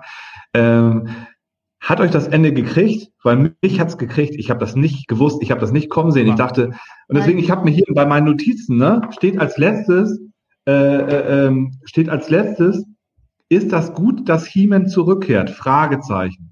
Und dann dachte ich, oh, wie langweilig. Ja, es war mir die ganze Serie, die ganze Serie klar. Die suchen jetzt He-Man und am Ende holen sie ihn zurück und dann ist er wieder da. Und dass sie ihn dann killen, wie geil. Und ich habe es nicht kommen sehen. Also das hat mich auch so ein bisschen so, und da habe ich auch so, wow, Ja. okay. Aber ich gehe nicht davon aus. Also ich glaube ganz am Ende, also je nachdem wie äh, die erste Staffel, also äh, Kevin Smith hat ja gesagt, es, es gibt einen Plan für mehrere Staffeln. Ähm, die werden He-Man nicht final da rausnehmen. Die werden sich da immer irgendwas einfallen. Also entweder wird er wirklich am Ende zurückkommen dürfen oder ähm, äh, irgendwas an äh, werden sie schon am Ende machen, weil das, das, das kannst du, glaube ich, nicht machen, dass du dann den damaligen Hauptgrad komplett rausnimmst. Ähm, Hm. ne, Also ähm, da würde ich dann, glaube ich, aber- auch auf die was- Barrikaden gehen. Aber, aber was würdest du dir wünschen, Sven? Wenn du jetzt sagst, ähm, ich, ja, also ich, ich denke auch, weitergehen? Also ich, ich denke mal, es wird noch ein, äh, klar, jetzt ist er erstmal tot und er wird auch nicht mehr in dieser Welt sein. Das haben sie ja gesagt. Ne? Äh, bist du einmal raus? Ähm, ne? Da, wahrscheinlich wird also entweder wird am Ende wird's gesagt, naja gut, komm, du hast, ne, komm, kommst trotzdem noch mal rein. Aber ich glaube schon, dass sie den irgendwie wieder zurückholen werden. Aber ich, ich hoffe, dass sie sich da auch ein bisschen Zeit mitlassen. Also, dass dann wirklich zu, zu Ende der ersten Staffel mach, äh, machen werden. Was sie dann mit dem Charakter machen, ähm, ob er dann sagt, okay, ich wisst ihr was, ist, ist, ist mir jetzt egal, ich äh, gehe jetzt auf mein Häuschen, auf mein, mein Schloss da oben und äh, ne, ma, macht mit dem Schwert, was ihr wollt. Ähm, wird Ich man, mach den Thanos. genau, ne? genau, nach einfach. Ähm, aber äh, ne, da, also das aber wie gesagt, ähm, werden, ich, ich bin mal gespannt, was mit Or- Orko passiert, ob sie den auch zurückholen, weil das, wie gesagt, das hat mich auch so ein bisschen, auch was du schon sagtest, ähm, auch in der, ich, wie gesagt, ich habe ja die, die ersten Folgen da nochmal geguckt von der alten Serie. Es war, es war wirklich eher so wirklich so ein Quatschcharakter. Und hier wirklich, Die wie du schon sagst, die Kleinen, ne? du, genau, du kommst, ne, sie kommen halt da rein ins Haus und du merkst, wie, er ist wirklich am Ende seines Lebens und du denkst so, oh scheiße, und dann dieser Kampf, der, und der war wirklich episch. Mhm. Ich habe da echt gesagt so, hm, okay, ich wusste, nachdem er sich da dagegen gestellt hat, sein ich so, okay, alles klar, den, der wird gleich sterben, aber trotzdem, es hat mich einfach mitgenommen. Und wie gesagt, das für jemanden, der die alte Serie nicht wirklich gesehen hat, mit dem Spielzeug, also gar nicht in dieser Welt drin war, aber jetzt durch diese äh, Serie äh, vollkommen mitgenommen wird. Absolut. Also ich kann das auch bestätigen. Also ich habe das Ende, dass es so einen Twist am Ende macht, hätte ich tatsächlich überhaupt nicht erwartet. Ich hätte eher so ein cheesiges Happy End erwartet, weil das ist man ja, eigentlich ist man das ja gewohnt. Ne? Also ich, ich glaube, es ist ja in den 130 Folgen nie ein Charakter zu Tode gekommen. Es ist nie einer gestorben. Niemals. Und ähm, dass der Headcount da dermaßen hochgeht, ähm, Hm. hat selbst mich überrascht. Und ähm, ich hätte, also es, ich bin, als ich das das erste Mal geguckt habe, die fünfte Episode, ich bin wirklich da gesessen so, ja wie und jetzt ist aus. Wie? Cliffhanger. was, was los? Also ich glaube, ähm, es ist auch ähm, also sehr, also an, an sich spaßig. Ähm, Marcel, mein Verlobter, ist ein bisschen jünger als ich. Das heißt, der ist also der ist fünf Jahre jünger als ich. Der hat das nicht mehr so erlebt. Ne? Mit, mit Master of the Universe, das war nicht mehr seine, seine Zeit. Und er so, ja, guck das mal, interessiert mich nicht. Und ich muss da Geräusche von mir gegeben haben, als ich das geguckt habe mit, oh mein Gott, und Quiek und keine Ahnung was. Und dann zum Schluss war halt Stille. es, es war einfach Stille. Ich saß einfach nur da und war so, nee, jetzt echt? Und dann so, ja, nächste Folge, wie ist aus? Wie? Letzte, wie? Jetzt? Hallo, was? Äh, und äh, ich war dann echt so, so ganz kurz wirklich total, ähm, also auf Englisch würde man sagen, flabbergasted. Ne? Also wirklich so komplett, ja, geschockt. Und ähm, die, die Sache ist tatsächlich, da, da bin ich jetzt so, es gibt jetzt in mir dann so, von dem, wie es jetzt weitergeht oder wie es enden sollte, gibt's in mir den quasi den Good Nerd und den Bad Nerd. Der Good Nerd, das ist der, der romantische Nostalgie-Nerd, der sagt natürlich, ähm, ich glaube, der Story wird sehr viel bringen, wenn wenn sie ihn eben nicht zurückbringen. Oder vielleicht ist es so eine Sache, er kommt nochmal zurück, aber geht dann für immer in die ewigen Jagdgründe. Keine Ahnung, was es da dann gibt. Ähm, das wäre das, was ich mir wünschen würde, dass er jetzt nicht einfach so plopp abgestochen und weg, ne, so, äh, sondern dass er nochmal so ein, so irgendwie so ein Revival hat, irgendwie nochmal zurückkommt, vielleicht wirklich noch einmal als He-Man die Situation rettet, aber dann vielleicht, ähm, ja, vielleicht in eine andere Daseinsebene übergeht oder in irgendeine andere Welt geht und dann tatsächlich aber aus der Serie auch raus ist. Es würde tatsächlich, würde, wäre das für mich so ein, so ein, so ein geschlossener Kreis, den ich mir als Fan wünschen würde. Und es ist aber der böse Nerd in mir, die Marketing-Tussi, die sagt, niemals werden die ihren Topseller für die Spiele, also für die Spielzeuge, werden die nicht dauerhaft ähm, da rausnehmen. Wenn die jetzt auch nur annähernd so viel Erfolg hatten, wie ich mir denke mit der Serie, und es wird ja mit Sicherheit nachgelagerte ähm, Spielzeugserien, Merchandise und sowas geben, sie werden nicht die Cash-Cow des Franchise dauerhaft töten. Das ist halt so dieses leider deromantisierende, ich schütte jetzt ein Eisbucket über den Kopf Fan, ähm, ist, ist so meine, meine berufliche Einschätzung dazu. Ne? Das sind so zwei Herzen schlagen, ach, in meiner Brust. Ähm, ähm, ich würde mir eigentlich, würde ich mir so ein schönes Ende wünschen für den Charakter. Vielleicht wird es ja aber auch einen neuen He-Man geben. Vielleicht gibt es ja irgendwie jemanden, der da danach kommt. Ne? Das haben wir ja ähm, auch jetzt gelernt, dass es ja nicht nur einen He-Man gibt, diesen einen Adam He-Man. Vielleicht gibt es ja dann eben einen, einen würdigen Nachfolger, den man dann auch vermarkten kann und dann hätten sich beide Seelen sozusagen jetzt wieder in ihrer Einschätzung vereint. Oh Gott, Metaphern aus der Hölle. Es tut, es tut Ja, mir leid. Ich, ich, ich glaube, äh, du bist da, ist, äh, das ist vielleicht auch gar nicht mal, ähm, bist da gar nicht mal so, so weit entfernt. Ich glaube, dass, dass die Firmen heutzutage auch viel mutiger herangehen als damals noch, okay, wir müssen jetzt 250 Figuren rausbringen und die Kuh bis zum Umfallen melden. Und Äh, am dass Ende sie kamen einfach auch viele unsinnige Figuren raus. ne? Ja, ja, Also- das ist ganz viele Unsinn. ähm, aber dass sie, dass sie am, ähm, also äh, am Beispiel Star Wars, äh, Rogue One, äh, wo der Regisseur gesagt hat, okay, wir müssen die am Ende alle sterben lassen, sonst bringt die Handlung keinen Sinn. Und Disney hat über, zu seiner Überraschung, wie er gesagt hat, sie haben gesagt, okay, dann macht das so. Ähm, ne, äh, äh, Grogu, Baby Yoda. Ähm, sie haben gesagt, okay, ähm, wenn wir, wenn wir jetzt Mandalorian zeigen, ähm, sollen wir in den Trailer die Figur zeigen, sollen wir Spielzeug schon herstellen, damit wir es zu Weihnachten haben können? Und äh, ähm, Favre gesagt hat, okay, lasst uns doch einfach bitte verzichtet auf die Produktion des Merchandise, weil soweit es produziert ist, kommen Bilder raus, die Leute wissen es. Lasst uns das doch in der Serie zeigen. Dafür könnt ihr aber das Merchandise erst im Sommer nächsten Jahr rausbringen. Und Disney hat, also das heißt, die gehen auch schon Risiko, Risiken ein, weil sie sagen, okay, wir gucken längerfristig, was wir machen können. Also vielleicht ist es gar nicht mal so weit hergeholt, dass sie sagen so, okay, wir schicken ihn in Rente. Da wurde gerade gesagt, er wird halt König und dann sitzt er halt immer da und kriegt einen dickeren Bauch und äh, ja, ne, und freut sich Mhm. seiner Ruhe. Conan war am Ende auch König. Ja, und am Ende des Tages beruht ja He-Man auf Conan. Also von daher, Auch. ähm, ihr, habt, ihr habt einige Sachen gesagt. Also kurz vielleicht nochmal ähm, zur, zur, zur Anmerkung zu der einen Geschichte, dass man sagen muss, die kennen ihren Lore. Es gibt also auch, ich hatte es vorhin schon erwähnt, das He-Man Thundercats Crossover Comic. Ja, völlig abstrus. Und da stirbt He-Man in der Tat auch, wird auch von Skeletor umgebracht. Und der Plot ist dann, dass man das Schwert der Macht wieder besorgen muss, um ihn dann wieder zu beleben. In a nutshell. Ja, ist ein bisschen komplexer, aber so ungefähr geht die Geschichte. Und ich fand's ja insofern auch super spannend, jetzt hier auch der Diskussion im Grunde genommen zu folgen. Und das finde ich ehrlich gesagt so schön. Und so würde ich mir meine Star Trek-Diskussion wünschen, dass wir uns über das Overall unterhalten und nicht über Plotholes. Weil, und ich habe ein Händchen dafür, natürlich gibt's den ein oder anderen Plothole, aber sie springen dich nicht an.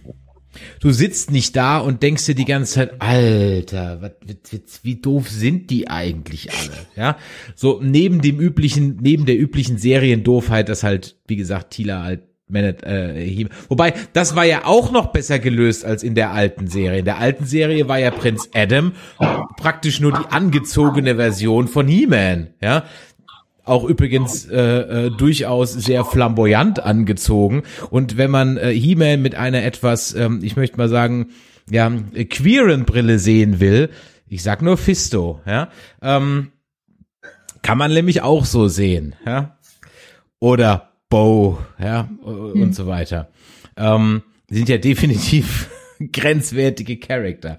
Ähm, also von daher finde ich ehrlich gesagt, dass ich jetzt meinen Faden völlig verloren habe und deswegen gebe ich jetzt ab an Basti. Du wirst dazu auch noch bestimmt irgendwie was sagen können und hier einfach Ja, ja, genau, super, super. Genau, weil, weil ähm, ähm, ich habe natürlich auch so eine Wunschvision, wie es weitergehen könnte. Bei mir ist das so, dass meine Frau immer mit mir meckert, weil ich es immer gut finde, wenn Charaktere am Ende sterben. Es muss nicht immer der, der Held oder der Liebling am Ende überleben. Ich finde das großartig, zum Beispiel bei The Walking Dead. Die haben das ja gemacht. Die waren super mutig und haben immer total beliebte Charaktere sterben lassen. Und mein Beispiel ist immer, wo wir uns immer wieder in die Haare kriegen, Harry Potter. Ja, für mich war klar, Harry Potter und äh, wie heißt jetzt der Böse nochmal? Sag mal schnell. Voldemort. Voldemort. Voldemort. Ja, die sind eins. Und wenn der eine weg ist, muss der andere weg, auch weg sein. Das heißt, die müssen sterben. Harry Potter muss sterben. Und ich war total enttäuscht, dass Harry Potter nicht gestorben ist. So, und hier, was wünsche ich mir? Ich wünsche mir im Grunde, also mutig wäre es, Heeman stirbt und ist tot. Womit ich mich aber auch noch anfreunden könnte, wäre so, so, so, so eine Lösung. Ähm, er ist halt schwer verletzt, ja, man kann ihn heilen, man oder wiederbeleben, wie auch immer, aber er ist nicht mehr der Alte und geht ja in, in Rente und gibt den Staffelstab weiter. Und dann ist super spannend, an wen? Wer wird es dann sein? Wer wird der neue Schwerträger werden? Das würde ich super spannend finden. Was ich überhaupt nicht möchte, ist genau das, wie die Frage, die ich mir gestellt habe. Ist es gut, dass He-Man zurückkommt? Nein. Und das wünsche ich mir auch jetzt nicht. Ich möchte eine Weiterentwicklung und nicht wieder zurück, weil dann sind wir doch wieder da an dem Punkt, wo alle die, die jetzt genörgelt haben, dann sagen können, äh, ja, Mensch, toll, jetzt sind wir doch wieder genau da, wo wir sonst am Ende einer Folge sind, sind wir dann am Ende einer Staffel. Dann ist He-Man wieder da und haut allen auf den Po und alle fliegen in Matsch. Bums, fertig aus. Das will ich nicht. und, und theoretisch, sage ich mal, hätten wir ja sogar noch fünf also Episoden in der nächsten Staffel Zeit, vielleicht sogar einen ganz neuen Charakter zu implementieren. Vielleicht kommt ja noch jemand ganz Neues. Wenn du sagst, an wen geht der Staffelstab? Vielleicht ist es ein Charakter, den wir noch gar nicht kennen. Ähm, so mutig, wie sie mit den ersten fünf Episoden waren, könnte es sein, dass es ja vielleicht noch ein ganz neuer Charakter ist. Oder was, was auch geil wäre, und da Merchandise äh, denkend, wenn nicht immer der gleiche das Schwert trägt. Wie geil wäre das denn bitte schön? Einmal ist es Man at Arms und wird zum Superman at Arms und dann ist es doch Tila und dann ist es vielleicht Orko.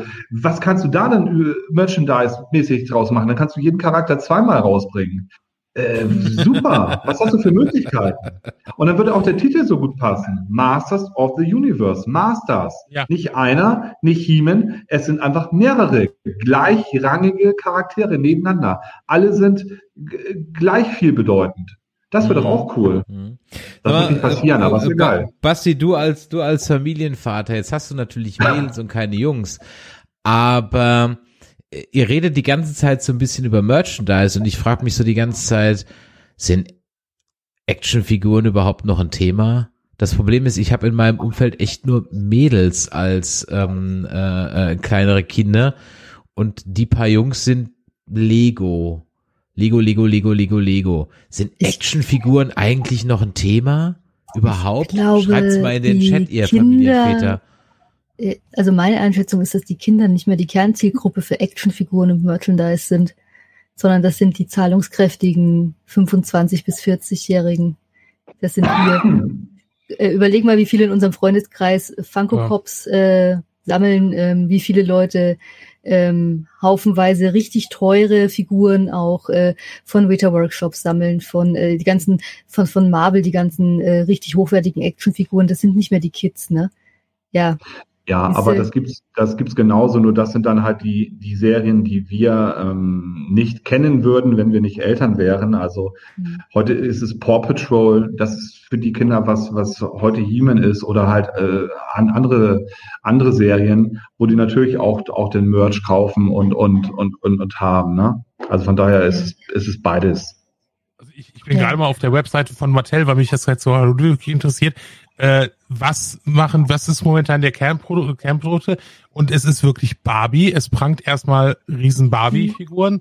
Äh, und dann hast du halt äh, wirklich Hot Wheels, so gerade Sachen, Bob der Baumeister, Feuerwehrmann Sam. Aber du hast auch äh, Masters of the Universe, aber ganz rechts unten. Und du wirst dann auf die englische Seite äh, äh, geworfen. Und die ist, glaube ich, eher so designt für, wie gesagt, uns. Mhm. Also das ist einfach so. Ja. Ja. Also, also was ich sagen muss, was super bei meinem Mädchen an, angekommen ist, es äh, passt ja auch so ein bisschen hier rein, äh, ist die neue Shira-Serie. Die haben meine mhm. Mädchen total, total geliebt. Die ist aber auch echt für Mädchen in dem Alter gezeichnet. Ne? Also da, da muss ich ähm, Farbe bekennen, ich habe mich mit der Serie sehr schwer getan weil ich mit dem Zeichenstil nicht so ganz korrelieren konnte.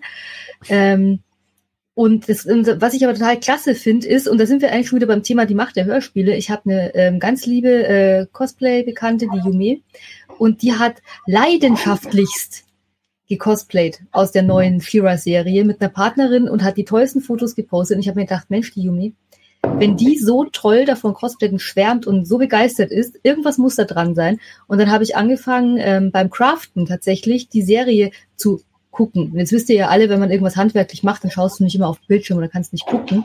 Und dann habe ich das sozusagen durchs nicht so ganz hingucken rezipiert und nach der fünften oder sechsten Folge hat's mich dann gehabt und dann habe ich einfach den Zeichenstil ignoriert und war dann trotzdem begeistert. Ähm, aber da merkt man, die Serie ist wirklich, die ist genau für die Generation gemacht und ich habe auch immer gesagt, der Zeichenstil ist nicht für mich, aber er ist genau für die Zielgruppe gemacht. Für, also die haben sich überlegt, wer soll unsere Zielgruppe sein und dafür haben sie den perfekten Zeichenstil ausgewählt und die perfekte ähm, ja, Aufmachung gewählt. Und genau, das ist genau das, wo ich sage, okay, da muss ich doch auch mal die Kirche im Dorf lassen. Jetzt bin ich irgendwie, ja, mit der vier vorn dran, nicht mehr die Zielgruppe. Wenn mir der Zeichenstil nicht gefällt, dann ist das okay. Ne? Den Kids soll es ja gefallen und nicht mir. Und trotzdem hat mich dann noch gekriegt. Und das hat mich, hat mich für mich als, als Fan echt gefreut, weil ich, ich, ich war so unglücklich, dass ich die nicht gut finden konnte, die Serie. Das hat mich echt getroffen, weil ich wollte die gut finden und habe dann tatsächlich, also Props an Yume, die hat das mit ihren Cosplay-Bildern und ihrer Begeisterung geschafft, dass ich da mein Herz öffnen konnte für die neue Shiva-Serie und für die Mädels, also gerade in deinem Alter von den Kids. Also nicht in deinem Alter, von dem Alter deiner Kids, ähm, ja, hundertprozentig. Ne? Also das hat einfach mega gepasst, war super. Was mir gerade noch zum, zum, zum Spielzeug einfällt, ähm, das geht nicht nur mir so, sondern auch, auch, auch, auch anderen Eltern äh, in meinem Alter, ist, und das wäre eine Folge für sich, das ne, müssen wir jetzt hier nicht groß weiter ausführen, aber es ist so krass, wie die Qualität der Spielzeuge heutzutage schlechter ist als, als, als früher. Äh, äh, und, und vergleichen kann man das natürlich ganz extrem. Also meine Frau kann es natürlich daran vergleichen an Barbie. Äh, früher war das viel hochquali hochqualitativer, die Sachen haben ge gehalten. Heutzutage, das ist alles Schrott ich möchte ja den Kindern auch was kaufen, aber das ist wirklich alles Schrott. Und auch wenn, wenn ihr mal, wann, wann wart ihr mal ähm, ähm, vor, vor kurzem im Spielzeugladen, es gab so eine neue He-Man-Serie. Ey, die Figuren, das ist, das, äh, ja, schade. okay, äh, ich hätte jetzt gedacht, ehrlich gesagt, also das zumindest bei Actionfiguren, wenn ich mit dir, und ich bin gerade auf der Seite, während wir sprechen, und ich blende sie auch gerade hier ein, ähm, ich hätte jetzt ehrlich gesagt gedacht, dass die Actionfiguren sogar besser geworden sind, weil sie etwas mehr Funktion haben irgendwie. Ähm, immer Man at Arms hat einen Schnäuzer gekriegt, den hat er ursprünglich nicht gehabt, aber ähm, sie kosten jetzt 14 Dollar anstatt 14 D-Mark oder äh, 14,99 Euro äh, statt aber du, aber du sprichst jetzt von den Figuren zu der neuen Serie. Ja, die, also die, es gibt ein Remake der alten, die praktisch mehr oder mhm. weniger die alten nochmal neu aufgelegt sind, ein bisschen enhanced, aber nicht mhm. großartig und die haben zwei Gelenke an den Armen und an den Knöcheln mehr. Die können jetzt so machen. Mhm. Ja. Und ähm, die Gesichter sind ein bisschen anders. Und dann gibt's aber speziell welche zu Revelations und die sind schon vom Detailgrad her so, wie zum Beispiel auch die neuen Star Wars Figuren, wie ich sie mir als Kind gewünscht hätte. Also wenn ich mir einen Han Solo angucke oder einen Luke Skywalker aus den 80ern, das hat halt mit Mark Hamill und Harrison Ford halt null zu tun. Also so gar nicht, ja. Ähm, das hat mich als Kind ein bisschen gestört, ehrlich gesagt schon, dass die halt so gar nicht so aussahen. Wohingegen auf der anderen Seite mich bei He-Man immer gestört hat, dass die halt offensichtlich einfach immer die gleiche Form für alle genommen haben. das ist, ähm, das ist richtig. Ähm, das haben die auch in der Doku gesagt. Mhm. Nur die Köpfe also. waren anders. Wegen, also waren, die hatten alle das und, gleiche. Und, und nicht mal Basis, die. Dann hat man sich noch mit Faker eine Figur einfallen lassen, die einfach der gleiche He-Man nur nochmal anders angemalt war. Ja, ja. Also von daher, das, das ist ein, das ist ein weites Feld. Ich würde dann jetzt mal so langsam mal so ein bisschen auf die, auf die Zielgerade einbiegen. Und ich hatte noch einen Gedanken, aber er ist mir irgendwie entfallen. Vielleicht, vielleicht kommt er ja noch mal. Oder wir haben ja ganz sicher auf jeden Fall noch einen zweiten Teil, denn ihr habt ja vollkommen recht. Es gibt ja noch fünf Teile. Und wissen wir, wann das soweit sein wird? Das ist nämlich genau der Punkt. Noch nicht so wirklich. Hm. Nee, das hat er noch nicht. Nein. Aber ist das schon abgedreht? Ist das denn schon gedreht? Wissen wir auch nicht. Also das, das Ding ist, äh, ähm, also ich hoffe, ich, ich hoffe mal, dass es abgedreht, weil äh, Kevin Smith dreht seit Montag Clerks 3. Das heißt, er wird fürs nächste halbe Jahr locker beschäftigt sein. Ich denke mal, die haben es abgedreht und das wird dann im auch, ja. Ende des Jahres kommen ähm, oder so. Ja, und, und was vielleicht auch noch so ein, so ein, so ein zum Geschäft. Ja, kann ich mir gut vorstellen. Ja. Was, was vielleicht echt auch noch so ein Typ ist, weil wir auch immer mit, mit Star Wars im Endeffekt gerade auch davon hatten. Es lohnt sich, glaube ich, auch für alle, die Originalversion schätzen, ähm, die Originalsprecher haben mich halt mega begeistert. Ne? Also die, ähm, sag ich mal, das, das Level der, der Schauspieler, die die Revelations-Serie sprechen im englischen Original, ist, glaube ich, auch mit Mark Hamill, äh, Lena Headey, äh, Sarah Michelle Gellar, ähm, ist ähm, auch nochmal so ein, so ein Nerdfest, sag ich mal, ne? Ja. wenn man die Stimmen so im Ja. Original kennt, Das- ist das- vielleicht auch nochmal ein Tipp. Das ist ein absolutes Nerdfest und ähm, darauf wollte ich am Ende. Ich habe noch noch einen Gedanken, den wollte ich die ganze Zeit schon loswerden. Ich füge ihn eben schnell ein. Äh, ihr könnt, wir brauchen jetzt nicht nochmal drüber reden, aber wir haben vorhin drüber gesprochen. Hört euch mal die Hörspiele an. Wir hatten vorhin über die Hörspiele gesprochen und diese Hörspiele haben eine Tiefe, es ist unglaublich. Also erstmal haben wir vorhin in dem Beispiel ja gehört, dass He-Man sterben soll. Also Skeletor will He-Man tot sehen. Das gab's in der Classic-Serie nie. Ja, und es gibt sogar eine Folge und ich glaube, es ist sogar die erste. Da wird gesagt, warum Beastman Beastman ist, weil nämlich äh, Skeletor eine Lobotomie an ihm vorgenommen hat, so ungefähr. Also da ist richtig krasser Scheiß in dieser Hörspielserie. Aber äh, bleiben wir jetzt mal bei den Sprechern und Kess, du hast absolut recht. Ähm, ich habe es auf Deutsch überhaupt nicht gehört, als ich gelesen habe, wer hier den Voicecast im Englischen macht. Ich kann gar nicht sagen, vielleicht kann im Chat jemand sagen, ähm, wie die deutsche Synchros ist, aber wir haben Mark Hamill als Skeletor, der ja schon bewiesen hat, dass er das kann, weil er nämlich in allen DC-Verfilmungen den Joker spricht. Wir haben ähm, Liam Cunningham, auch mal bei uns im Interview gewesen, ähm, Sir Davros, der Zwiebelritter aus Game of Thrones. Wir haben Buffy, Sarah Michelle Geller als Tila. Wir haben Lina Headey, ähm, als äh, Evelyn, ähm, auch Game of Thrones. Wir haben Justin Long ähm, als Roboto, den ich überhaupt nicht erkannt habe, wo ich auch erst so gucken musste, so, ah, äh, stimmt, verdammt, Justin Long ist da dabei, ja, ähm, aus Jay and Silent Bob und natürlich aus ganz vielen anderen Filmen, Stirb langsam 4 und Idiocracy und weißt du, äh, Galaxy Quest und alles mögliche. Wir haben, ähm, äh, Alicia Silverstone als Königin Mar Marlena, ja. Und was ich halt völlig krass fand, das habe ich erst in dieser Making-of-Doku gesehen, Henry Rollins als Triclops. Wie geil ist das denn bitte, ja? Henry Rollins als Triclops. Mega, ja. Unglaublich. Also, wer wer das auf Deutsch guckt, ja, hat, glaube ich, wirklich was verpasst. Oder vielleicht auch nicht. Äh, sagt mal Also, in den Kommentaren, doch, ja, doch, wenn die deutsche Synchro doch. richtig gut ist. Genau, also mir ist es nämlich so gegangen, das war einer der Sachen, die mich ein bisschen rausgebracht hat. Also ich habe auf Deutsch geguckt und ich fand weder die, die, die, die Musik nicht, also die fand ich nicht so gut und ich fand auch die Synchro nicht so gut. Das hat mich bei vielen Charakteren ein bisschen gestört. Am Ende habe ich mich reingehört, ne? wie gesagt, an zwei Tagen geguckt, dann ging's. Aber das fand ich zum Beispiel, das hatte viel mehr Charme bei der 2000er Serie. Da ist aus dem He-Man dann ja, der ja auch älter dann wurde, also äh, die Stimme des He-Mans ist dann der König gewesen. Das fand ich total cool. Also hatten wir unsere alte He-Man-Stimme wieder. Das fand ich toll. Und hier äh, Orko und ich fand die alle irgendwie doof, aber ja. Man hat im Original dann sogar noch äh, Alan Oppenheimer für Mossman nochmal rausgekramt und Alan Oppenheimer hat in der Urserie den Skeletor gesprochen. Mega. Und kra- krass, einfach krass. Ja. Also auch absolut im, im, im, im empfehlenswert ist ja dann diese sechste Folge, diese, diese Aftershow sozusagen, äh, wo ja auch nochmal viele der Sprecher dann zu, zu, zu, zu Wort kommen und äh, fand ich super. Fand ich auch ganz, ganz toll. Muss man, also absolutes Must-See. Kurzer Hinweis von Finn aus dem Chat. Kevin Smith meinte auf Twitter, dass die zweite Hälfte almost done ist. Also ganz ehrlich, äh, ich glaube schon, dass du da, da bestellst du eine zweite Staffel aus Prinzip. Äh, so schlecht kann es gar nicht sein. Ich bin auch ganz großer Fan, ehrlich gesagt, von diesen Netflix-Animes. Also von daher alles gut.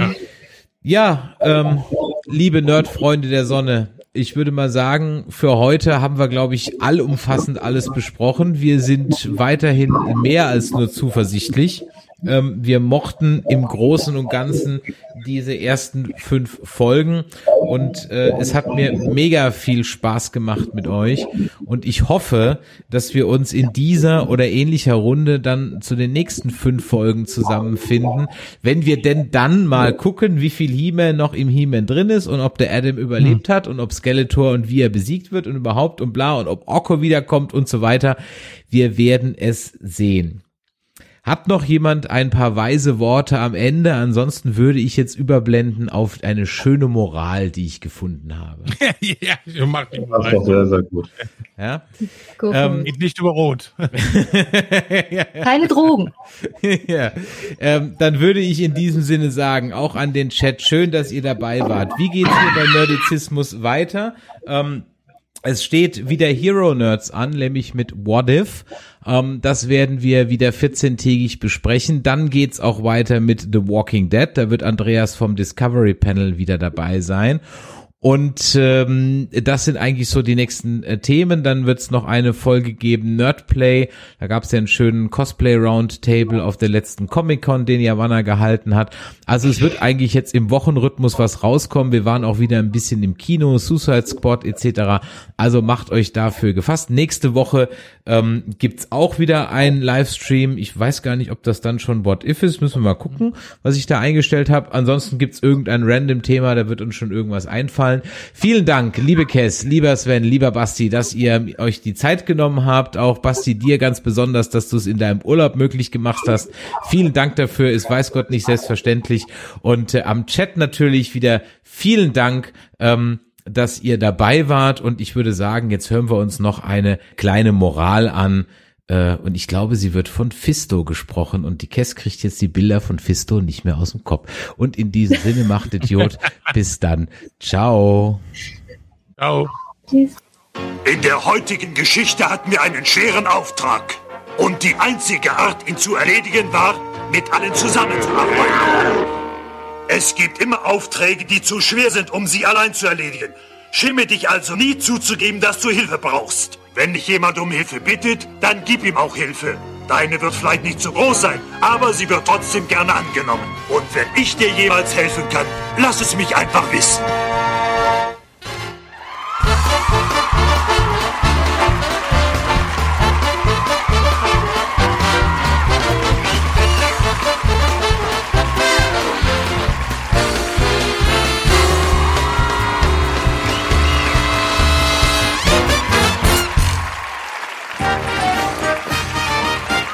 Eine Produktion des Podcast Imperiums.